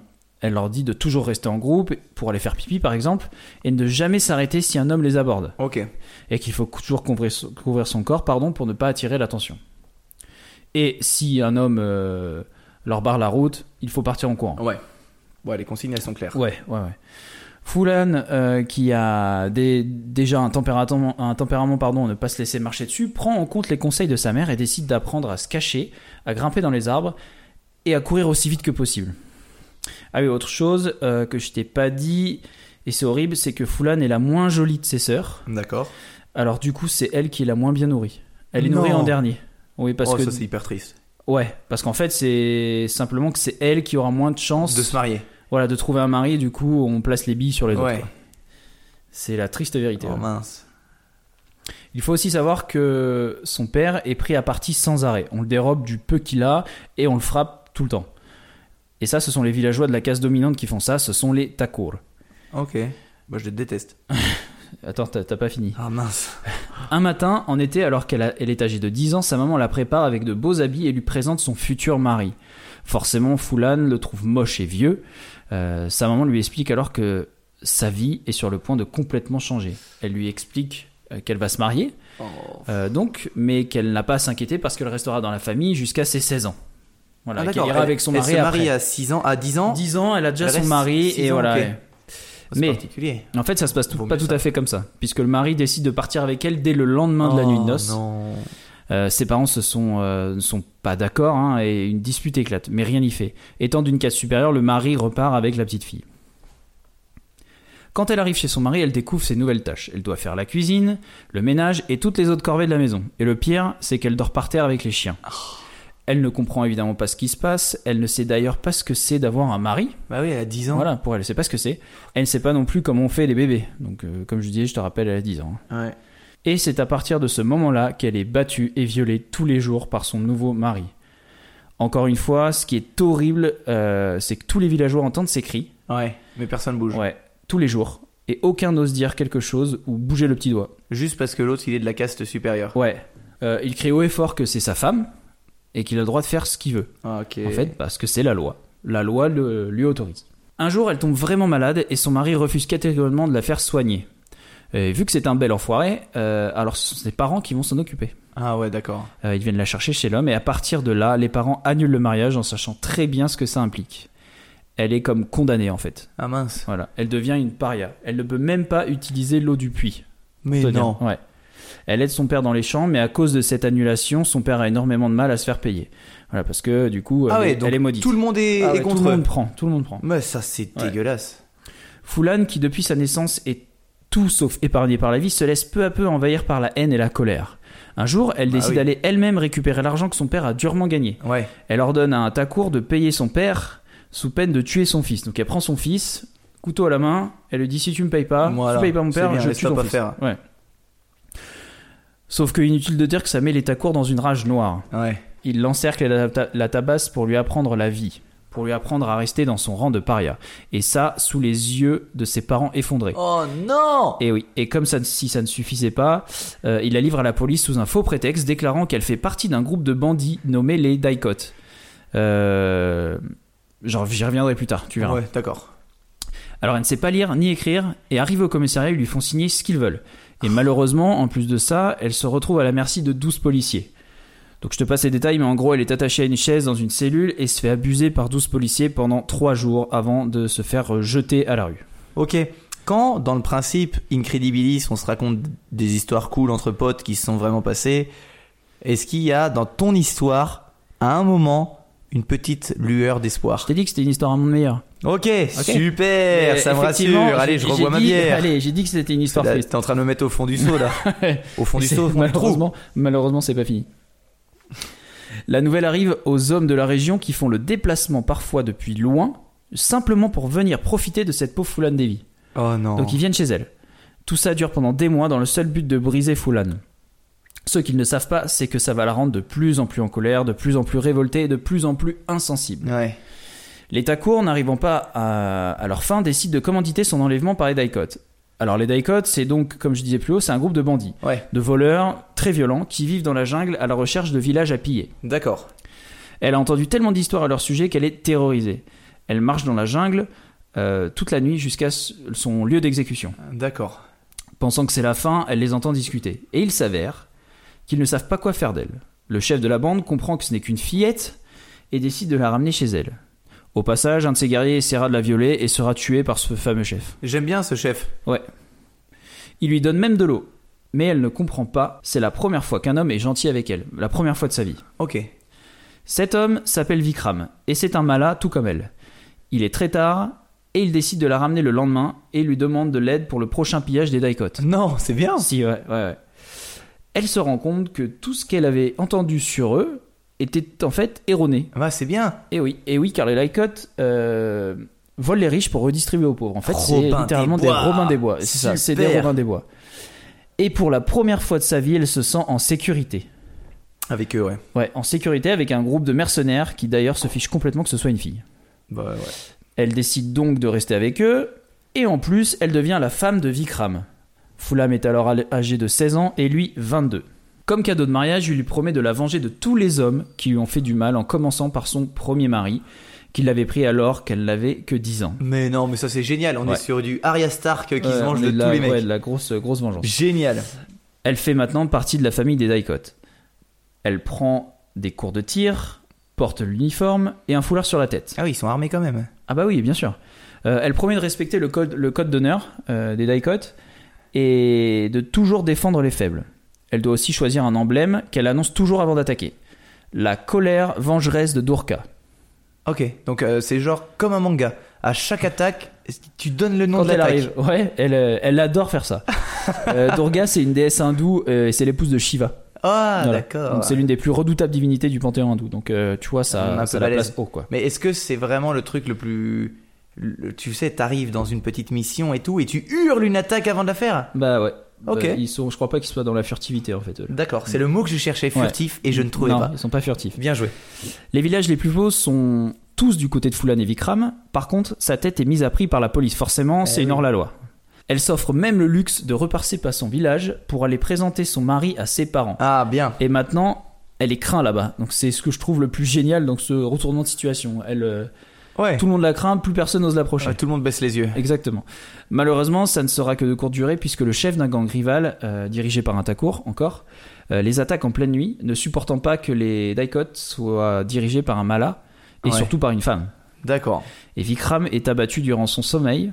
Quant à Fulam, euh, le sort qui lui est réservé est probablement bien pire. Ah, mais je l'aimais bien, euh, son mari. ouais, mais ça reste jamais. ouais, C'était très courte durée le- les petits moments de bonheur. Hmm. Il la trimballe complètement nue dans le, de village en village, l'annonçant comme la meurtrière de Vikram. Elle est littéralement jetée dans la fosse au lion. Ah, il l'a fait passer pour la meurtrière de son mari. Ouais. Enfin, pour le. Non, la oui, exactement, pour la tueuse de, de Vikram, donc. Ok. Ouais, ouais. C'est meurtrière où tu m'as perdu. Oui, C'est moi le crimier. C'est moi le crimier, exactement. Euh, et donc elle passera de main en main pendant 23 jours, Oh là là. jusqu'à ce qu'un brahman, ayant pitié, l'aide à s'enfuir juste avant que Sri Ram, qui est donc en fait le chef euh, du gang rival, tente de la brûler vive. Donc là, on est vraiment sur du, Attends. du, du, du gore, du trash. Mais depuis le début, on est sur une Non, espèce de du- vie. Ça ne fait que monter dans la, dans la, Ah, dans l'échelle de la tristesse. dans l'échelle de la tristesse Ouais. et de la violence. C'est, horrible. Ouais. À Je pyramide de Maslow, on n'est pas du tout. J'ai euh, hésité, ouais. euh, j'ai hésité d'abord à raconter cette histoire, mais quand même, il y a, il y a de quoi, il y a des choses à dire. D'accord. Fulan a 17 ans et elle est maintenant morte à l'intérieur. C'est une machine sans sentiment qui n'aura que pour unique but de traquer ses bourreaux. Et pour cela, elle reforme un gang. Elle est devenue impitoyable. Elle punit tous les violeurs, leur arrachant les parties génitales. Elle devient une véritable icône pour les fans pauvres. Ça, c'est très très bien. Oui, oui, Ah oui, mais moi je, veux- je, Oui, je vote oui. pour. Je suis Oui, complètement pour. Et c'est elle la chef du gang alors? Ouais, c'est elle la chef du Ah, gang. c'est bien C'est ça. elle la bosse. Sriram, lui, euh, se prend un retour de bâton puisqu'il sera assassiné par un gang rival lors d'un règlement de compte. Ok. Fulan mettra la main sur une vingtaine de ses complices qu'elle tuera, sans exception. C'était tous des tacours. Ok. Voilà. Elle est désormais traquée par la police. Les informations ne parlent que de la reine des bandits. Des hélicoptères volent partout au-dessus. C'est Ouais, l'ennemi le- public. C'est l'ennemi public. Ouais. Ça commence quand même à être intéressant là. Ouais, ça prend donc une ampleur incroyable en devenant un enjeu politique. Hmm. Sauf qu'ils n'auront pas de mal à la capturer parce qu'elle va se rendre en fait, épuisée par sa vengeance. Ok. Elle est très intelligente puisqu'avant de déposer les armes, elle négocie. Elle veut des terres pour ses parents, la sécurité et un procès équitable pour ses hommes. Bien. Ensuite, elle dépose les armes dans un de façon théâtrale en fait Ouais. et euh, elle est emmenée à la prison de Tihar à Delhi acclamée par une euh, foule qui crie son nom. Donc bien. vraiment C'est la- toujours la une icône. hein. Ouais, ouais, ouais. Elle y restera 11 ans jusqu'à son procès. Ah oui, c'est long. Ouais, le gouvernement abandonne les charges retenues contre elle et elle est libérée grâce au Parti socialiste à l'âge de 31 ans. Oh là là, 11 ans en prison en attendant son procès. Ouais. Procès qui n'aura pas eu lieu puisqu'elle sera libérée. Ouais. Plus aucune charge contre elle. Oh, ça se termine bien, mais. Elle n'a plus ce besoin de vengeance mais ressent toujours le besoin de faire bouger les choses. Et poussée par le Parti Socialiste, qui veut d'elle euh, dans ses rangs, Fulan, l'ex-reine bandit, entre au Parlement indien. Ok, génial. Elle y fait voter des lois de protection pour les pauvres et les femmes. L'année suivante, elle est même nommée pour un éventuel prix Nobel de la paix. Ah, c'est super. Ouais. Quand même, tu vois, il y a, Ah ouais, c'est super. bon tout ça. Mais malheureusement, la vengeance à la peau dure et les Thakur ainsi que les fondamentalistes hindous lui mettent des bâtons dans les roues. Et ouais, c'est je, je- je sous-estime les bâtons dans les roues. là. D'accord. C'est- Des. Je voulais des- pas dire sous-estime. Des poutres. je voulais dire des ouais, c'est ça, Ouais. des poutres. Et c'est le 25 juillet 2001 qu'en rentrant du Parlement, elle reçoit deux balles dans la tête Oh non juste devant chez elle. Oh, je suis si triste. Assassinat qui sera fermement revendiqué par Char Singh Rana, un Thakur encore, mais une ordure surtout. Ah, mais lui, je les, je les déteste euh, Ouais, déjà. Et en plus, il deviendra un héros euh, dans sa communauté. Par contre, il sera quand même condamné à la perpétuité suite au soulèvement populaire euh, que la mort de la reine des bandits aura provoqué. Ok, très bien.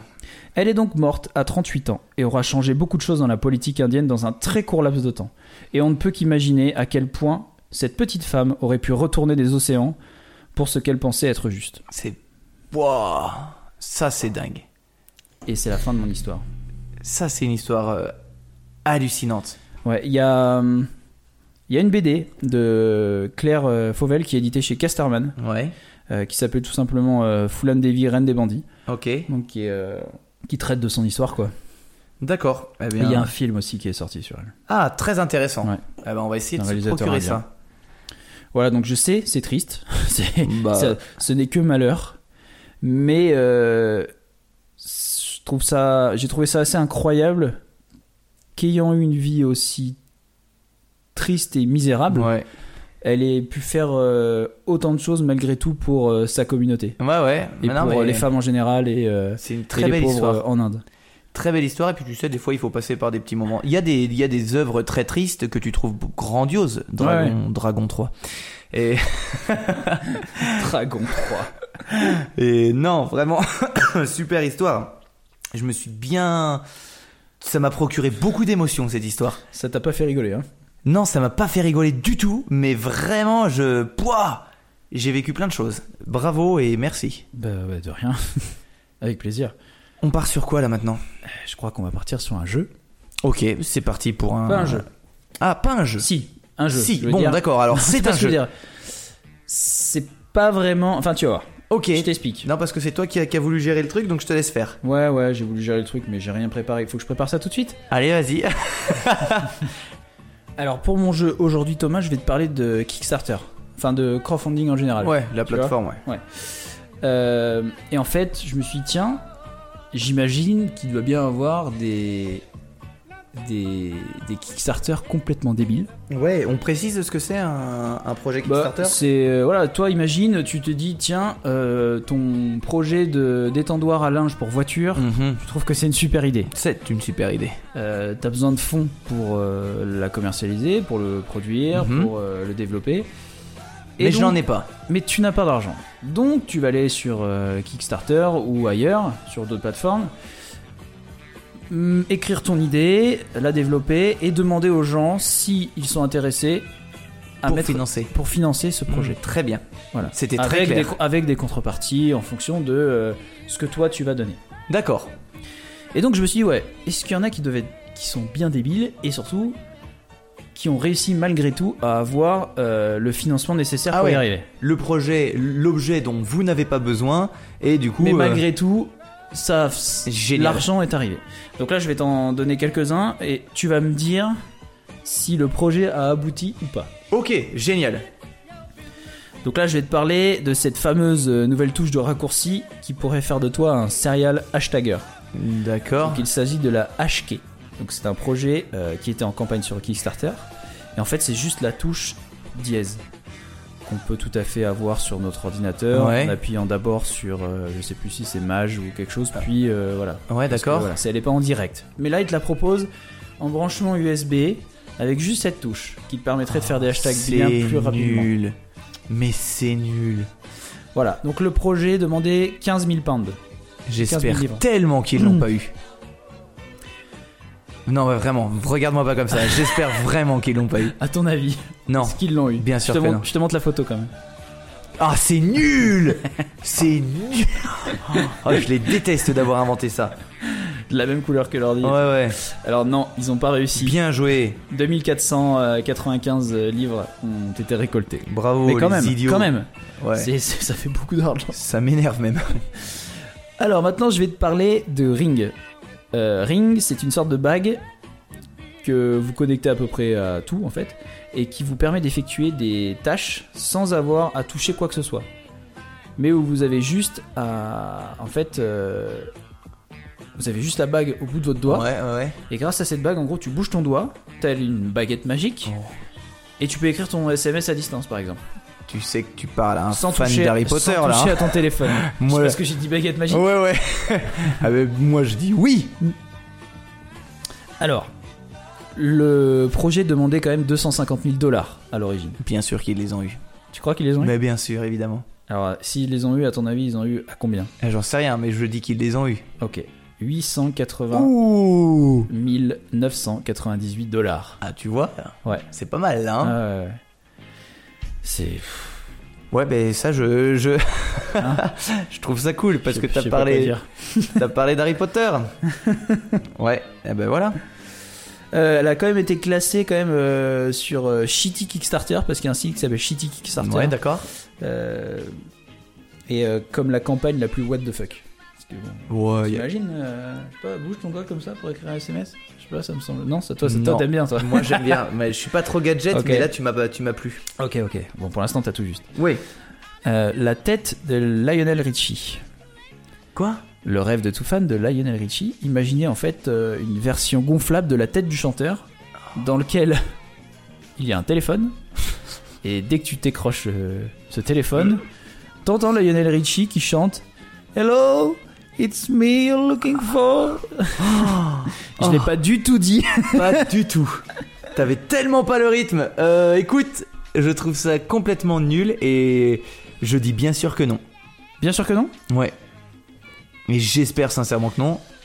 Et si? Oh non. Bah attends, tu m'as pas dit avant combien il fallait? 4900. euh, Ah ouais, non, 4000, livres. j'aurais dit oui, c'est rien, Bah, 4000. trop tard, t'as dit non? Ouais, t'as- pas été Ils très précis. Bah attends, j'ai pas eu le temps de finir. Tu m'as, t'as, t'as été plus vite que la musique. Ok, donc je reprends. Non, trop tard, c'est fait. C'est un Non. non. Non, je suis pas d'accord. Allez, on continue. Ils ont eu 8016. Bah livres. oui, mais la somme c'est nul. Ouais. 4000 c'est rien pour un truc Et débile euh, c'est le collectif Hungry Castle qui a fait cette création artistique. On a pu voir un peu dans, on a pu voir dans un festival de musique britannique. D'accord. Voilà. Le manteau Grizzly. Qu'est-ce que c'est? Hans Reichstetter euh, souhaitait se déguiser en Grizzly pour Halloween. Et il s'est dit qu'il ne pouvait certainement pas être le seul à avoir cette envie-là. Il a donc lancé son crowdfunding. Combien Combien il faut À la base, il lui fallait 2500 dollars. Ouais. À ton avis, est-ce qu'il a réussi à... De... Bah à- 2500 c'est rien. Oui, il les a eu. Il les a eu, tu crois Ouais, ouais. Il a récolté 29 015 dollars. Ça m'énerve. Et d'ailleurs, tu peux l'acheter maintenant euh, sur internet euh, pour Ça la y modique est, somme de il est commercialisé. 199 dollars. Oh là là. Et lui, et euh, lui, Hans, euh, du coup, lui, il dit carrément que c'est c'est pas un déguisement, c'est un style de vie. Et encore une fois, je vais te montrer la photo. On mettra tout ça sur Facebook. Et c'est ridicule. Bah, Oh non, mais c'est nul en fait, c'est ni plus ni moins qu'un manteau avec une tête d'ours sur la tête. oui, Ah, c'est nul. c'est nul. Et il y en a qui achètent ça. Ok, donc 2-1 Thomas. hein, Ok. On, on- on rappelle que c'est une erreur. hein. Je vais te parler. Oh Du non, non, 3-1. 3 on est sur du 3 3 tu crois? Ouais, Ah ouais. t'as raison, 3 Hmm, non, Si, si, on est sur du 3. t'es sûr? Ouais. Non, on est sur du 3. hein, t'as Oui, bien sûr. Et t'as vérifié, espèce Ouais, d'ordure. je vérifie quand même. T'es le pire, Ouais. toi. Hein. Je vais te parler du rasoir laser qui brûle les poils. Bah, ça, c'est trop bien. Bien sûr que oui, ça a marché. Évidemment. Humblement intitulé le rasoir du 21e siècle, euh, Scarp était un projet de rasoir censé couper les poils de barbe grâce à un laser. Ouais. Trop cool. Donc sur une vidéo, ces créateurs promettent un rasage efficace et sans irritation. Sans doute emballé par le côté euh, science-fiction du Et gadget, gadget, ouais. plus de 20 000 personnes ont financé le projet. Donc là, je, je m'avance un peu parce que tu m'as dit que t'es sûr que ça a fonctionné, donc je te pose même pas la question, c'est pour ça que j'enchaîne. Donc cependant, de nombreux sceptiques estimaient que le produit était une arnaque et, devenu- et demandaient des preuves d'existence. Dans une seconde vidéo, les créateurs ont alors montré l'avancée des travaux. Le rasoir existait bien, mais le laser, qui passait à travers une petite fibre optique, n'était pas assez puissant pour couper plusieurs poils en un seul passage. Arsut Ça n'a pas fonctionné. Ah, ça c'est nul. Euh, Et en fait, c'est Kickstarter qui met fin au projet parce que. Eh, arnaque, ils ont dit euh, ça marchera Ouais. jamais. Mais ils ont quand même relancé euh, le projet sur euh, Indiegogo Ouais, un autre. et ils ont plateforme. réussi, ouais, ils ont réussi à lever euh, 500 000 dollars supplémentaires. Ah oui, d'accord. Ouais, et bien évidemment le projet n'a jamais eu lieu. hein. Ouais. Enfin, n'a jamais vu le jour. Ben oui, arnaque. Argent récolté 4,5 millions de dollars. Mon Dieu, mon Dieu. Oh, Ils sont partis avec. tout ça pour ça. Et je me dis qu'il faudrait vraiment qu'on invente un truc. Je vais te faire plaisir, mais il est fort possible qu'il y ait une éventualité que peut-être l'histoire que je vais te raconter juste après soit sur ce genre de schéma. Ah, Mmh. excellent. Et je vais te parler de la machine antigravité. Ah ouais, mais ça c'est trop bien ça. Tu si ça existe, c'est génial. Euh, en fait, il y a un homme qui partage une vidéo sur YouTube en disant avoir créé une machine antigravité. Ouais. Et euh, il a pour objectif, euh, du coup, pour la créer, il a besoin de 2 343 750 dollars. Bah oui, ça va, ça va être cher ça Voilà. forcément. Euh, à ton avis, est-ce que ce projet a vu le jour ou pas? C'est un petit peu cher, mais bon, machine antigravité, je pense que oui. Donc il va d'abord. je te- je- je- non. Ah ouais Non. Ok, bon, Non. on était quand même sur un projet qui avait l'air un peu intéressant. Oh, ouais, mais non. Quand tu vois la machine en plus, euh, Ah oui, c'est dégueu. surtout qu'il dit qu'il va d'abord filer 250 000 dollars à son associé serbe, dont il préfère taire le nom pour l'instant, ne dis pas Ouais. ça sur ton Kickstarter. et 400 000 dollars qui vont servir à rembourser ses dettes accumulées depuis 20 ans. oh là là, mince. Et ce sera seulement après qu'il se lancera dans la fabrication d'une machine à taille réelle. Oh ouais, non, il, a- il en a trop dit. Il a dit trop de Ouais. choses euh, qu'il fallait pas dire. Et euh, pour tout participant qui mettra 55 dollars, Ouais. euh, il file 1 gramme de roche lunaire euh, qu'il aura été cherché avec cette belle invention. Ouais, Non, on est quand même sur un arnaqueur. il aurait pu rentrer dans ma, dans ma rubrique. Mm. Et je finirai par, euh, par mon préféré. Je sais même pas ce que ça fout là. Une salade de pommes de terre avec un objectif de 10 dollars. Je trouve ça merveilleux et je suis certain que c'est un truc qui a récolté, mais tellement d'argent, genre des dizaines de milliers. Alors, ouais. Mais j'ai pas réussi à avoir le, le décompte final. Ouais. Les seuls articles sur lesquels je suis tombé, c'est euh, qu'il a réussi à collecter 35 000 dollars. Et ouais, voilà. donc soit 35, 3500 fois, Ouais, fois- la fois l'objectif. demandée. Et euh, donc en, 2002 c'était en, mille- en 2014, pardon, donc ce type il a, il s'est dit bah tiens, je vais financer euh, ma salade de pommes de terre grâce aux internautes. Attends, parce que faut que je, faut une précision. Est-ce que du coup il envoie une salade de pommes de terre à tous les internautes ou c'est Ouais, juste il pour la envoie des petits bouts euh, Ah, de ça, salade de pommes de terre et en fonction de, alors par exemple, euh, il dit que à partir de 250 dollars, il utilisera une meilleure mayonnaise achetée au rayon bio Ah, ça, c'est supermarché. super. Et Super à bien. partir de 1000 dollars, vous pouvez euh, suivre la préparation de la salade en streaming. Génial. Génie. Lui c'est un génie. Voilà. Euh, juste pour euh, juste pour info, j'ai trouvé ces deux dernières euh, petites histoires Kickstarter dans un top 10 de Topito. Ok. Voilà. Topito, toujours très bon. hein. Ouais, toujours très bon. Ah, bien sûr. Donc euh, donc voilà, c'est fini pour. Bah, ça a été bon, hein, parce que franchement, Ouais, mais attends, c'était. moi j'aurais pu dire non à tout. Hein non, la salade de pommes de terre, j'étais sûr que oui, parce Mais oui, que évident. l'objectif est tellement bas.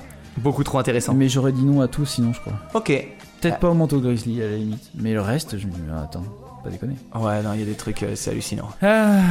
Mais c'est drôle, euh, tu vois, les, les gens ils profitent, euh, ils, ils sont avec leur temps, c'est bien. Ah oui, Mm. ça, ça, ça, ça, c'est sûr. Eh bien, on va rester là-dessus parce que vraiment, on n'a pas préparé de transition, mais vu qu'on est presque des professionnels, ou tout l'inverse, on va continuer avec mon petit cycle sur les arnaqueurs, Arthur. Ah, tu vas nous parler de qui aujourd'hui? Alors, tu verras. Est-ce que tu as aimé Je mon. te dirai pas. Je ne te dirai pas, tu devineras. Est-ce que tu as aimé mon petit jingle Aladdin? J'ai adoré ton petit jingle Aladdin. Ah bah alors, c'est parti.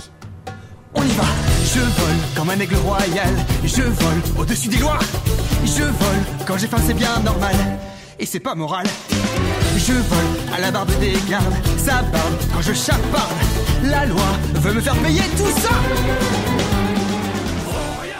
On continue avec cette petite rubrique qui me passionne tant. Et on va commencer tout de suite à rentrer dans le vif du sujet avec le créateur, le maître en la matière, devenu l'emblème de l'enrichissement rapide des années folles. Euh, notre homme, il va mettre au point un schéma d'escroquerie au fonctionnement inédit dans l'histoire de la finance. Tu vas vite te rendre compte qu'on est sur euh, un autre niveau que du tiens, je t'ai volé ton nez ou tire sur mon doigt. Allez, c'est parti. On va parler du roi de l'arnaque, le célèbre Charles Ponzi. Bien sûr, tu en as entendu parler, Arthur. Non Forcément, tu en auras entendu parler. Alors oui. Très bien, je préfère cette réponse. Parce qu'il est né en 1882. Est-ce que ça te... Ah bah tout de ben suite, ça- voilà Oui, oui, d'accord. Allez, bien sûr, je commence. Il est né dans une famille bourgeoise, mais pas si fortunée de Parme. Parme, bien sûr, en... En Italie Oui, et Carlo, c'est comme si c'était dur. Euh, et euh, Charles Ponzi, en fait, il va très vite être l'espoir de sa famille euh, pour se faire de l'argent, parce que la famille, elle est quand même un petit peu nostalgique du, du prestige passé. En grandissant, il va multiplier les petits larcins pour se faire de l'argent de poche, parce qu'il faut bien vivre. Plus tard, il réussit à entrer dans la prestigieuse université de Rome, la Sapienza, mais faute d'argent, il doit abandonner au bout de la quatrième année sans le moindre diplôme. Tout ça pour rien. Euh, je vous rappelle, ceux qui n'ont pas suivi le dernier chapitre, il faudra absolument l'écouter après. Je suis lancé sur une série qui va parler des plus grands arnaqueurs. Et plus on va avancer dans le temps, plus on va être sur des arnaques exceptionnelles. Mais c'est souvent en Italie. Hein. Et ben, je, je parlerai de ça après. mais là, on est sur du coup, je me suis dit, attends, on va revenir à la genèse de l'arnaqueur et on va parler de ce gars-là. Ok. Avec l'accord de sa famille, parce que tout se fait avec euh, l'accord de la famille, il va émigrer aux États-Unis comme bon nombre de compatriotes italiens, et lui, va aller à Boston. Et du coup, comme tu le disais, on est sur un fil conducteur qu'on pourrait appeler les Italiens, virgule, les États-Unis, deux points, la criminalité. Parce que là, on était sur la mafia juste avant, là on est sur euh, Charles Ponzi, tu vas voir. On est donc en novembre 1903, il débarque avec euh, 2,50$ en poche, on dirait le début d'un livre ou d'un film. Euh, en fait, il a perdu toutes les économies qu'il avait et que sa famille lui a données sur le trajet en bateau en jouant à des jeux de dés. Nickel. Voilà. Mais il a une très belle phrase quand il reparle de lui en interview. Il dit J'avais 2,50$ en poche, mais un million de dollars d'espoir dans le cœur. Elle est très belle cette phrase. À Boston, il va occuper différents emplois, mais il va jamais rester longtemps quelque part. Un jour, euh, serveur du restaurant, d'un restaurant, il va se faire virer parce que le gérant, il se rend compte qu'il tape dans la caisse tous les jours parce qu'il a cette euh, petite manie là de voler tout ce qu'il trouve. Il va multiplier les tentatives pour se stabiliser, euh, et puis un jour il apprend qu'un de ses compatriotes, un dénommé Luigi Zarossi, il arrive à prospérer dans le commerce du cigare, et du coup il va créer sa banque à Montréal pour gérer les économies des immigrants italiens. Il se dit mais c'est parfait, c'est un travail, euh, il faut Bah que je non. travaille avec ce gars-là. Il va donc y aller, il va finir par se faire embaucher. À ce moment-là, il dira dans un de ses livres Je n'avais plus qu'un dollar en poche. On ne sait pas si c'est vrai, parce que peut-être qu'il aime bien en rajouter un petit peu, mais on, le laisse, euh, on le laisse expliquer son histoire. Il va se faire passer pour un célèbre, euh, enfin pour un membre de la célèbre famille des Bianchi, et il va réussir à se faire embaucher par le, gérant de la banque. Alors le gars dont je te parle, Charles, il est tout petit. Il mesure 1 mètre, euh, enfin Charles Ponzi, hein, il mesure 1 mètre 55. Il est souriant, séducteur, hyper charismatique, très intelligent et surtout vraiment doué pour les chiffres. Si tu enlèves le 1 mètre 55, on est sur mon profil MSN. hein. Il... va franchir rapidement les échelons jusqu'à devenir, au bout de quelques années, le sous-directeur de la même banque, la banque Zarossi, qui d'ailleurs connaît un énorme succès.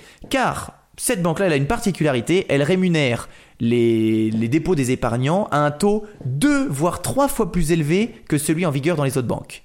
Euh, en fait, les autres banques, elles font un taux de rémunération. Si tu mets 100 dollars, tu récupères, allez, tu gagnes 2 ou 3 dollars. Ouais. La banque de Zarossi, elle te permet de récolter 6 dollars, ce qui est déjà pas mal. Ponzi découvre rapidement la combine en fait. Zarossi, il va piocher dans l'épargne des nouveaux arrivants pour payer les anciens. Selon le schéma, euh, un tien vaut mieux que ton argent est à moi. Le futur schéma Ponzi en fait, pour ceux qui connaissent, mais je vais vous l'expliquer. De plus, euh, il y a des, avec le temps, il y a des épargnants qui vont commencer à avoir des, des petits doutes. Euh, donc Zarossi, ben, dès que ça va commencer à chauffer un petit peu pour lui, il va s'enfuir au Mexique avec une grande partie de l'argent de la banque et il va disparaître. Problème, ben Ponzi il se retrouve sans emploi, mais il vient d'apprendre des, petites, euh, des petits trucs. Dans les années qui vont suivre, Charles, il va commettre différents délits. Vol, faux chèques, il va passer des immigrants italiens. Ça va lui valoir d'ailleurs euh, trois ans et demi de prison. hein. En sortant, il va devoir trouver une solution pour se refaire. Il va rencontrer une jeune immigrante italienne qui s'appelle Rose et il va se marier avec elle. Le jour du mariage, il jure de lui donner la plus belle vie qui soit. Il va essayer de trouver la combine parfaite pour se faire de l'argent et pour lui offrir une vie de rêve. Il va multiplier sans succès les activités, commerce euh, avec euh, sa belle famille, vente de publicité, euh, trucs import-export, mais il n'y a rien qui va fonctionner. En août 1919, il va recevoir d'une entreprise espagnole avec laquelle il travaille un- une, enveloppe en fait, et dans cette enveloppe il y a un coupon réponse international. En gros, ça c'est un petit peu compliqué si j'ai bien compris. le coupon réponse, c'est si par exemple toi tu vis au Canada et moi je vis en France, si je souhaite que tu me répondes à la lettre que j'ai, ben, je vais t'envoyer un coupon réponse dans la lettre, tu pourras l'échanger contre des timbres de ton pays, Hmm. et tu, tu pourras avec ces timbres-là, sans avoir à les payer, m'envoyer euh, une lettre en retour. Mm. Euh, vu que moi je peux pas acheter de timbre canadien et je peux pas t'envoyer de l'argent par la poste, c'est un petit peu risqué. Euh, problème, le, le timbre en fait, il va, il va être géré par le mince comment on appelle ça, le taux de change. Mhm. Donc le prix du timbre va être géré par le taux de change, ce qui est un petit peu euh, compliqué. Et puis lui, Charles, il va se rendre compte que le prix du coupon en monnaie espagnole, il représente qu'un sixième de la valeur d'un timbre poste américain. En gros, le, le billet qu'il a, le, le coupon, il vaut pratiquement rien. Il aurait fallu six coupons pour qu'il puisse acheter un timbre aux États-Unis. ouais. Mais il va commencer à réfléchir et il se dit tiens, il y a peut-être moyen de faire une grosse, grosse, grosse euh, arnaque là-dessus. Je t'explique rapidement pourquoi euh, le, le taux de change il est si mauvais pour l'Espagne. C'est qu'à ce moment-là, on est, on est en 1919. La Première Guerre mondiale, elle vient juste d'arriver. Ouais. L'Espagne, euh, elle n'est pas au top top des finances. Si on s'intéresse à l'histoire, on se rend compte qu'elle est- elle en ressort pas vraiment bien de cette Tu Première Guerre vient mondiale. tout juste de finir? Oui, elle vient tout juste de finir. Ouais, c'est pas ce que j'ai dit? Non, elle vient tout juste d'arriver. Oui, elle vient tout juste d'arriver de se terminer, oui, excuse-moi. Et du coup, euh, il y a une grosse dépréciation de la pesetas espagnole à ce moment-là, ce qui fait que le taux de change, il est dramatique. Euh, Ponzi va mettre en place un petit plan. Il va se mettre à acheter en Italie, par l'intermédiaire d'agents locaux, tu il connaît un petit peu de monde Mhm. là-bas, des coupons réponses postaux, et il va les convertir. En jouant avec le taux de change au bon moment, il va commencer à se faire de l'argent. Parce qu'il y a un truc qui est rigolo, c'est qu'il y a une faille du système, le taux de change, il est actualisé que euh, tous les mois à cette époque-là. Oh, Donc si le taux de change il change de jour en jour et que du jour au lendemain c'est plus rentable pour toi, eh ben il vendait ses coupons à ce moment-là et il se faisait de l'argent avec ce bénéfice-là. Et c'est quand même, euh, on est sur un truc un peu malin. Hein. Ouais. Euh, pour faire simple, il va lancer une astuce exceptionnelle là-dessus. La suite, elle va être un peu plus compliquée. Je vais essayer de te détailler au maximum. Euh, il va lancer une petite affaire. Il va demander à des gens de lui prêter de l'argent et il va leur promettre de faire fructifier énormément cette somme d'argent en les remboursant au bout de quelques mois avec un taux d'intérêt de malade. En fait, imagine que Monsieur A lui donne 1000 dollars. Avec l'argent, il achète des coupons, des coupons en Italie qui va se faire livrer par bateau. Le temps de les recevoir, il donne 1600 dollars à Monsieur A avec l'argent que Monsieur B et Monsieur C lui ont avancé. Tu vois, il y a plus en plus de personnes qui vont se mettre dedans. Puis, quand les coupons vont finalement arriver sur le territoire en bateau, Charles il va les revendre pour rembourser Monsieur B et euh, il va recommander des coupons avec l'argent de Monsieur D et Monsieur E pour payer Monsieur C et ça va recommencer. En fait, toute la pyramide, elle repose sur un équilibre vraiment précaire. Mais ce qui est avantageux pour lui, c'est qu'il est tout en haut de cette pyramide. Son style de vie devient alors très luxueux. Il achète un hôtel particulier, euh, une locomotive, il fait venir sa mère en Italie en première classe, sur un paquebot de luxe, il va sponsoriser des équipes de sport, des artistes, il va faire des dons, acheter des sociétés, euh, alimentaires ou viticoles. En gros, il va flamber. Tout ça grâce à des timbres. C'est ça, tout ça grâce à des timbres. Les premiers investisseurs qui ont gagné beaucoup d'argent grâce à lui vont parler de lui dans le monde entier. L'opération de Ponzi, elle va s'étendre même en Angleterre, euh, à New York, au New Jersey. Euh, en gros, la collecte, elle devient exponentielle. Un million de dollars par semaine en juillet 1920, Ah oui. puis un million de dollars par jour en août de la même année. C'est-à-dire que un mois après le million de dollars par semaine, il gagnait Un million par jour. C'est exponentiel. C'est vraiment ça. Un million de dollars de l'é- de l'époque ou l'équivalent C'est de l'époque. Ouais. On est sûr de l'époque. Euh, Ponzi il va déposer l'argent dans une caisse d'épargne mutuelle, la Hanover Trust Company, dont il devient le principal déposant, parce qu'à force de déposer des millions par jour, et donc le principal actionnaire. C'est en gros lui qui va posséder cette euh, compagnie. Il est charmeur, il est charmant, il peaufine son image, il va porter des costumes sur mesure, des chapeaux, des gants, enfin un chapeau, hein, t'en portes pas plusieurs, euh, des cannes euh, avec des pommeaux en or. Il s'invente une légende, parce qu'il faut bien avoir une petite légende, c'est cool, en disant qu'il est né dans une famille de bourgeoisie italienne énorme. euh. Et puis, il, il fait des interviews, il dit, dans une interview rigolote, il dit, ben, je vais être franc avec vous. Déjà, ça commence mal quand tu commences une interview par ça. Euh, J'étais un enfant surdoué, et puis pour moi, dépenser de l'argent tout petit était la chose la plus intéressante à faire sur Terre. En fait, il s'est complètement inventé une vie. Le New York Times, il le crédite euh, d'une fortune de 8 millions de dollars personnels, hein, sans compter sur sa société, en juillet 1920, soit un an après son lancement dans les affaires. C'est en fait, le, il devient le rêve américain. Tout ça grâce à des timbres. Oui Euh, Mais c'est génial Oh. Bientôt, en fait, notre ami Charles, il va, il va éveiller un petit peu les soupçons de la police et des journaux locaux. Il y a un journal, par exemple, le Boston Post, il va demander à une euh, demoiselle, Clémence Baron, qui est aussi, en plus d'être euh, très maline, experte dans la finance, d'examiner le système et le stratagème de Ponzi. Et elle, dans un article publié dans le journal, en, le 26 juillet 1920, elle va marquer, euh, ben, ces opérations, elles sont légitimes, mais à mon avis, elles sont immorales. Et du coup, ça, ça nuit un petit peu au système américain. Mais du coup, les gens sont au courant de ce qu'il fait? Et les Comment gens, ça fonctionne, je veux dire? Pas du tout. Mais heureusement que non. Dans- tu sais, dans tous les systèmes de financement du monde actuel, tu sais, les fonds d'investissement, Mhm. tu donnes ton argent, mais tu sais pas comment ton argent y travaille. Mais comment elle arrive, elle, à dire que c'est euh, immoral Eh ben parce qu'elle a réussi à mener l'enquête en travaillant avec la compagnie sur laquelle il met l'argent. Elle s'est rendue compte qu'il y avait des coupons qui étaient achetés en très grande quantité. Sauf que problème, les, les coupons ils sont achetés en Italie Ouais. et les États-Unis n'ont pas de vue sur les coupons en Hmm. Italie. Donc euh, c'est quelque chose d'assez. Elle, elle lance un petit peu un, un pavé dans la mare, dira-t-on. Mais bon, ça met un petit peu de temps parce que tu vois, en août, il gagnait quand même encore beaucoup d'argent. hein. Euh, la publication de l'article, elle va donner lieu à quelques, quelques crises de panique des épargnants. Mais Charles, il arrive vraiment bien à gérer la crise. Les personnes qui ont peur, il leur redonne leur argent avec le bénéfice, et puis voilà.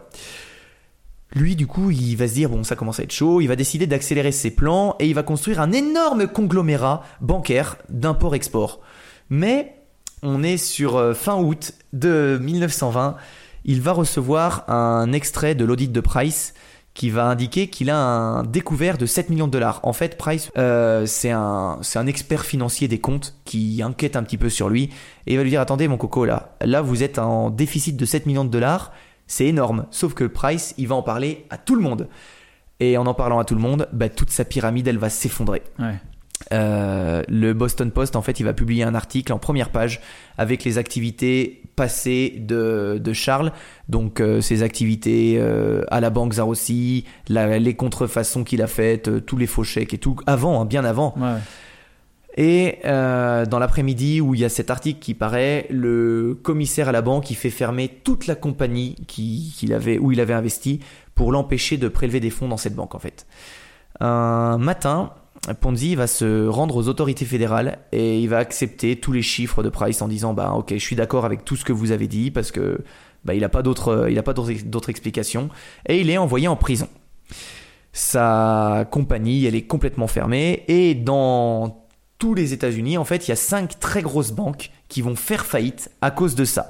Les investisseurs de Ponzi, ils vont perdre 70% de leur mise initiale, soit l'équivalent de 275 millions de dollars actuels. Ouais, c'est pas mal. Il est condamné à 5 ans de prison, puis il est relâché et Ah, euh, c'est- pas tant que ça. Hein. non, c'est pas énorme Ah, à c'est l'époque. pas hein. énorme, hein. Mais dès qu'il sort, en fait, ces investisseurs, ils ont la dent dure et ils vont le renvoyer au tribunal. Il va repartir pour 3 ans et demi de prison. Mais bon, il ressort et quand t'as ça dans le sang, bah écoute, t'as ça dans le sang. Une fois libéré, il se réfugie à Jacksonville et il va lancer euh, une sorte de compagnie qui va faire exactement la même chose mais avec des terres. Genre, euh, tu, vous, me donnez ces terres et je vais vous donner des terres plus grandes un mois après et ça fonctionne pareil. C'est la même arnaque. mais très vite il va se faire rattraper, il va repartir en prison. Puis il va se faire expulser tout simplement vers l'Italie. En arrivant sur le sol italien, euh, il va dire au premier journaliste, bah écoutez, je suis parti à la recherche des problèmes et je les ai trouvés. Euh, et puis attention, ça ne s'arrête pas. Hein. Les arnaques, elles continuent. En Italie, il va, il va faire des escroqueries, il va continuer. Puis un beau jour, il est appelé par euh, Benito Mussolini, euh, Ah, ce fameux, qui va lui offrir un poste à la section financière du, gouverne- du gouvernement italien. Si, je te jure que c'est vrai.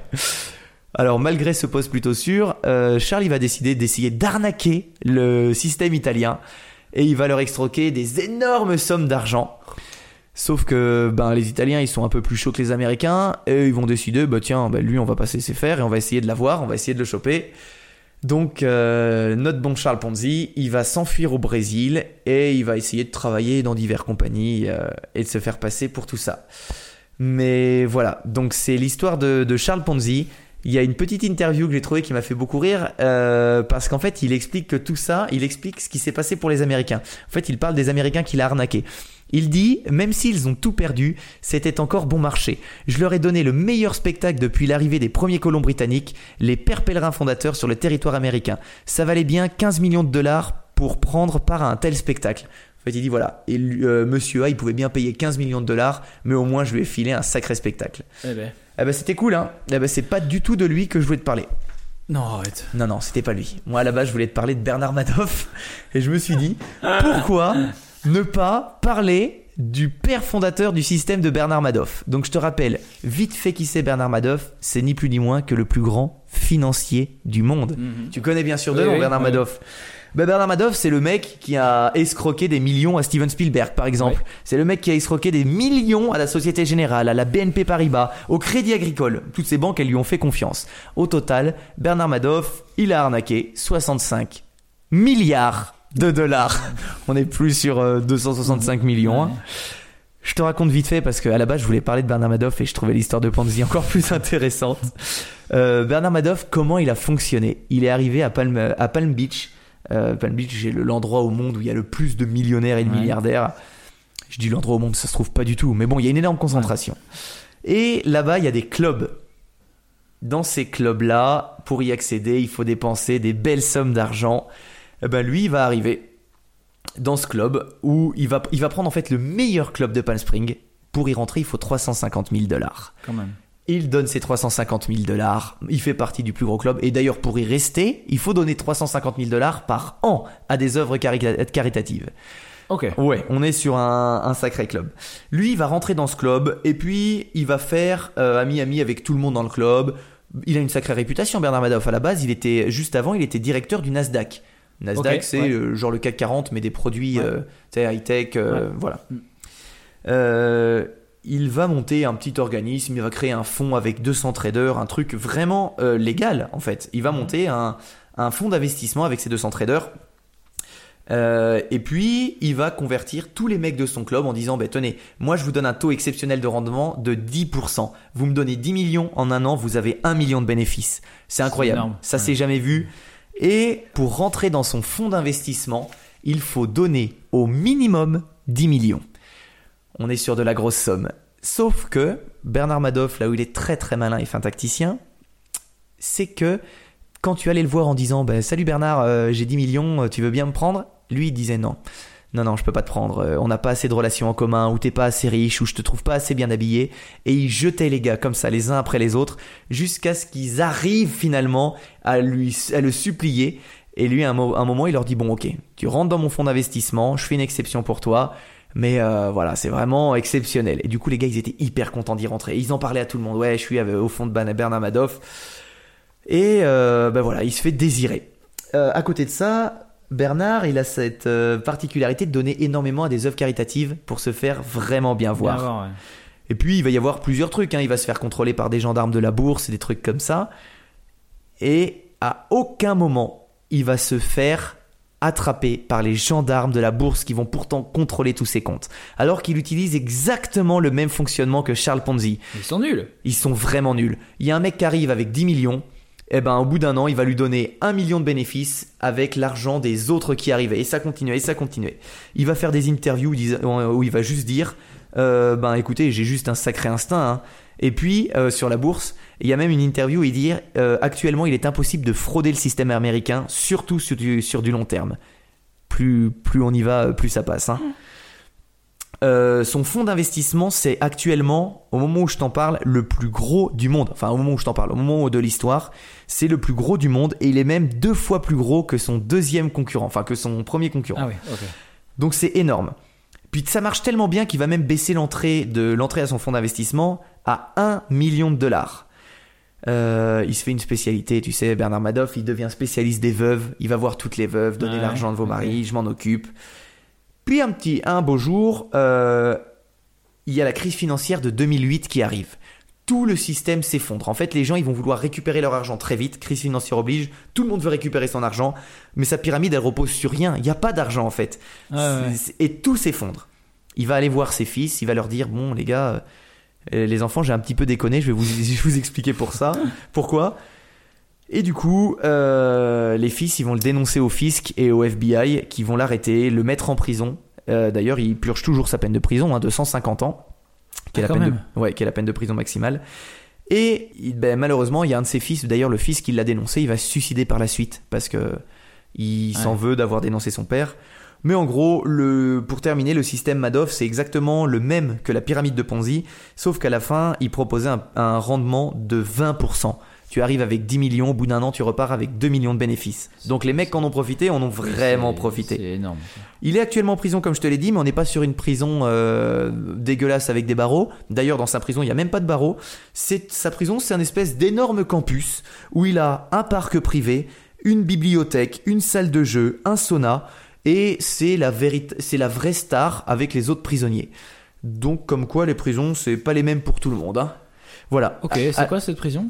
Euh, Je sais pas, Tu c'est la prison dans laquelle c'est la prison où on envoie tous les très très les grosses fortunes, et je trouve ça un petit peu dégueulasse. Ah ouais, bah c'est clair. putain. Mais voilà, à la base, je voulais te parler de Bernard Madoff comme. pas euh, du tout l'histoire que je voulais te raconter. euh, voilà. Je vais te parler. Non, non, je voulais te parler de Bernard Madoff, mais euh, en m'intéressant vraiment à son histoire, je trouvais plus intéressant de te parler de l'homme qui avait inventé le système que Ouais. Bernard utilisait. Voilà, c'est déjà tout pour moi. Euh, J'ai monopolisé un petit peu le temps, Arthur, donc je, je vais te laisser le micro pendant que je vais boire un petit peu de bière. Non, mais c'était euh, très intéressant. Euh, ça me donne beaucoup d'idées pour, euh, pour mon futur Ouais, c'est facile. Hein. financement. Et il, il faut une dizaine de copains Faut- qui te passent 100 euros et puis ça tourne, ça Ouais, tourne. et puis je leur rends. euh, puis euh, on, peut, on peut investir sur quoi Je sais pas. Par contre, tu te fais toujours, toujours attraper à la fin. Ouais, forcément. Il y a, forcément, au bout d'un moment, ça déconne. Il faut juste peut-être savoir arrêter avant et se barrer, quoi, en fait. Faut pas être trop gourmand. Ouais. C'est ça le problème. C'est le problème. Je pense que tu es trop gourmand. Ah là là. Eh mais je crois que c'est la fin de notre euh, chapitre 14. Va falloir qu'on passe euh, au vote. Au vote? Ouais. Qu'est-ce que tu entends par vote? Euh, enfin au vote. euh, non, pas au vote. Au tirage au sort. De, Ah ouais. des- au tirage au sort des commentaires. Eh ben écoute, euh, on avait dit deux commentaires, c'est ça? On avait dit deux commentaires. Ok, alors je vais te laisser te, je vais te laisser tirer un premier commentaire comme un grand, et moi je vais sortir le, le Umeshu pour qu'on puisse. ah oui, ouais, bah oui. il va être bien Il frais. va être bien frais là. Allez, je te laisse, euh, je te laisse euh, trouver ça. Ok, c'est parti. Alors le commentaire gagnant, euh, le premier commentaire gagnant aujourd'hui, c'est celui de Yann T, qui est un commentaire deux étoiles sur Apple Podcast. C'est mon commentaire préféré. Euh, le titre, c'est Dommage. C'est vraiment de tous les commentaires, c'est mon préféré. Je suis très content que tu l'aies pris. Les histoires sont plutôt intéressantes, mais les deux animateurs sont assez hautains et antipathiques, faisant souvent des remarques mal senties à la limite du malveillant au cours du podcast. Mention spéciale pour le Nos chômeurs ont du talent dans l'épisode 12. Merci Thomas. C'est vrai. Euh, tout ça ne permet pas de créer une ambiance propice à l'immersion. D'autant plus que les, beaucoup d'histoires sont coupées par de nombreux commentaires sur les bières que boivent les deux, amita- deux- deux animateurs. Pardon. C'est vrai, c'est désagréable. Oui, au final, on a plus l'impression d'écouter deux copains qui s'amusent entre eux en buvant une bière, en surfant sur la vague du podcast pour se faire un peu de notoriété, plutôt que des animateurs cherchant à proposer un programme divertissant pour leurs auditeurs. Bref, dommage, car ce genre de podcast est très agréable à l'écoute en général. Là, c'est au final très brouillon.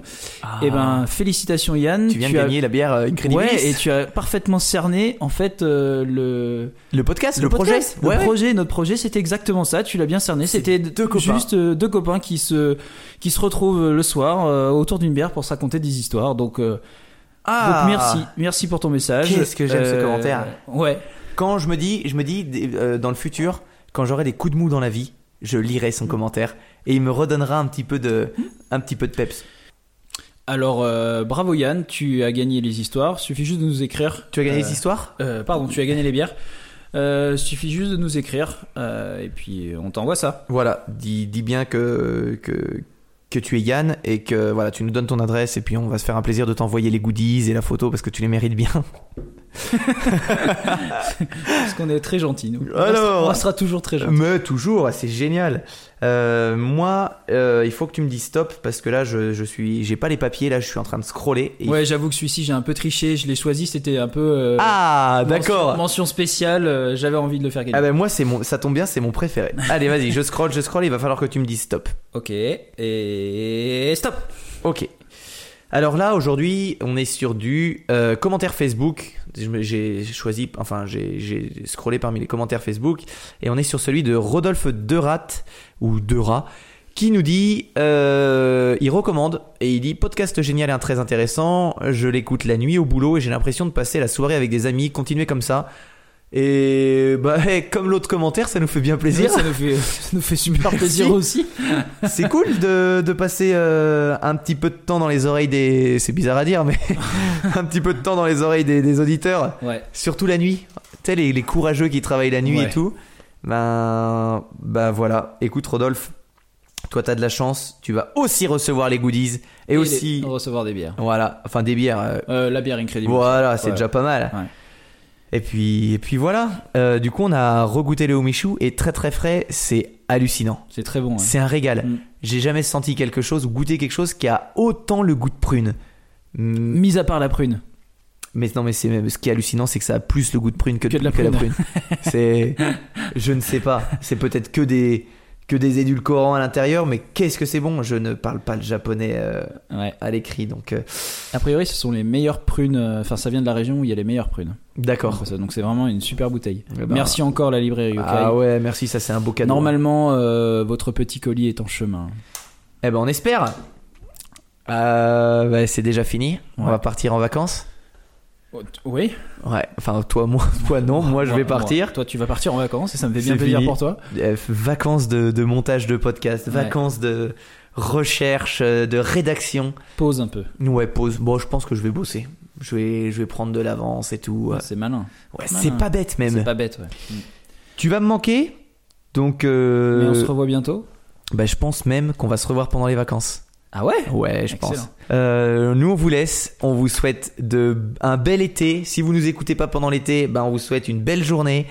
Profitez bien, euh, amusez-vous bien, passez du bon temps, arrêtez de râler. Et on espère vous revoir euh, toujours plus nombreux pour la saison 2. Allez, c'est parti. À la revoyure.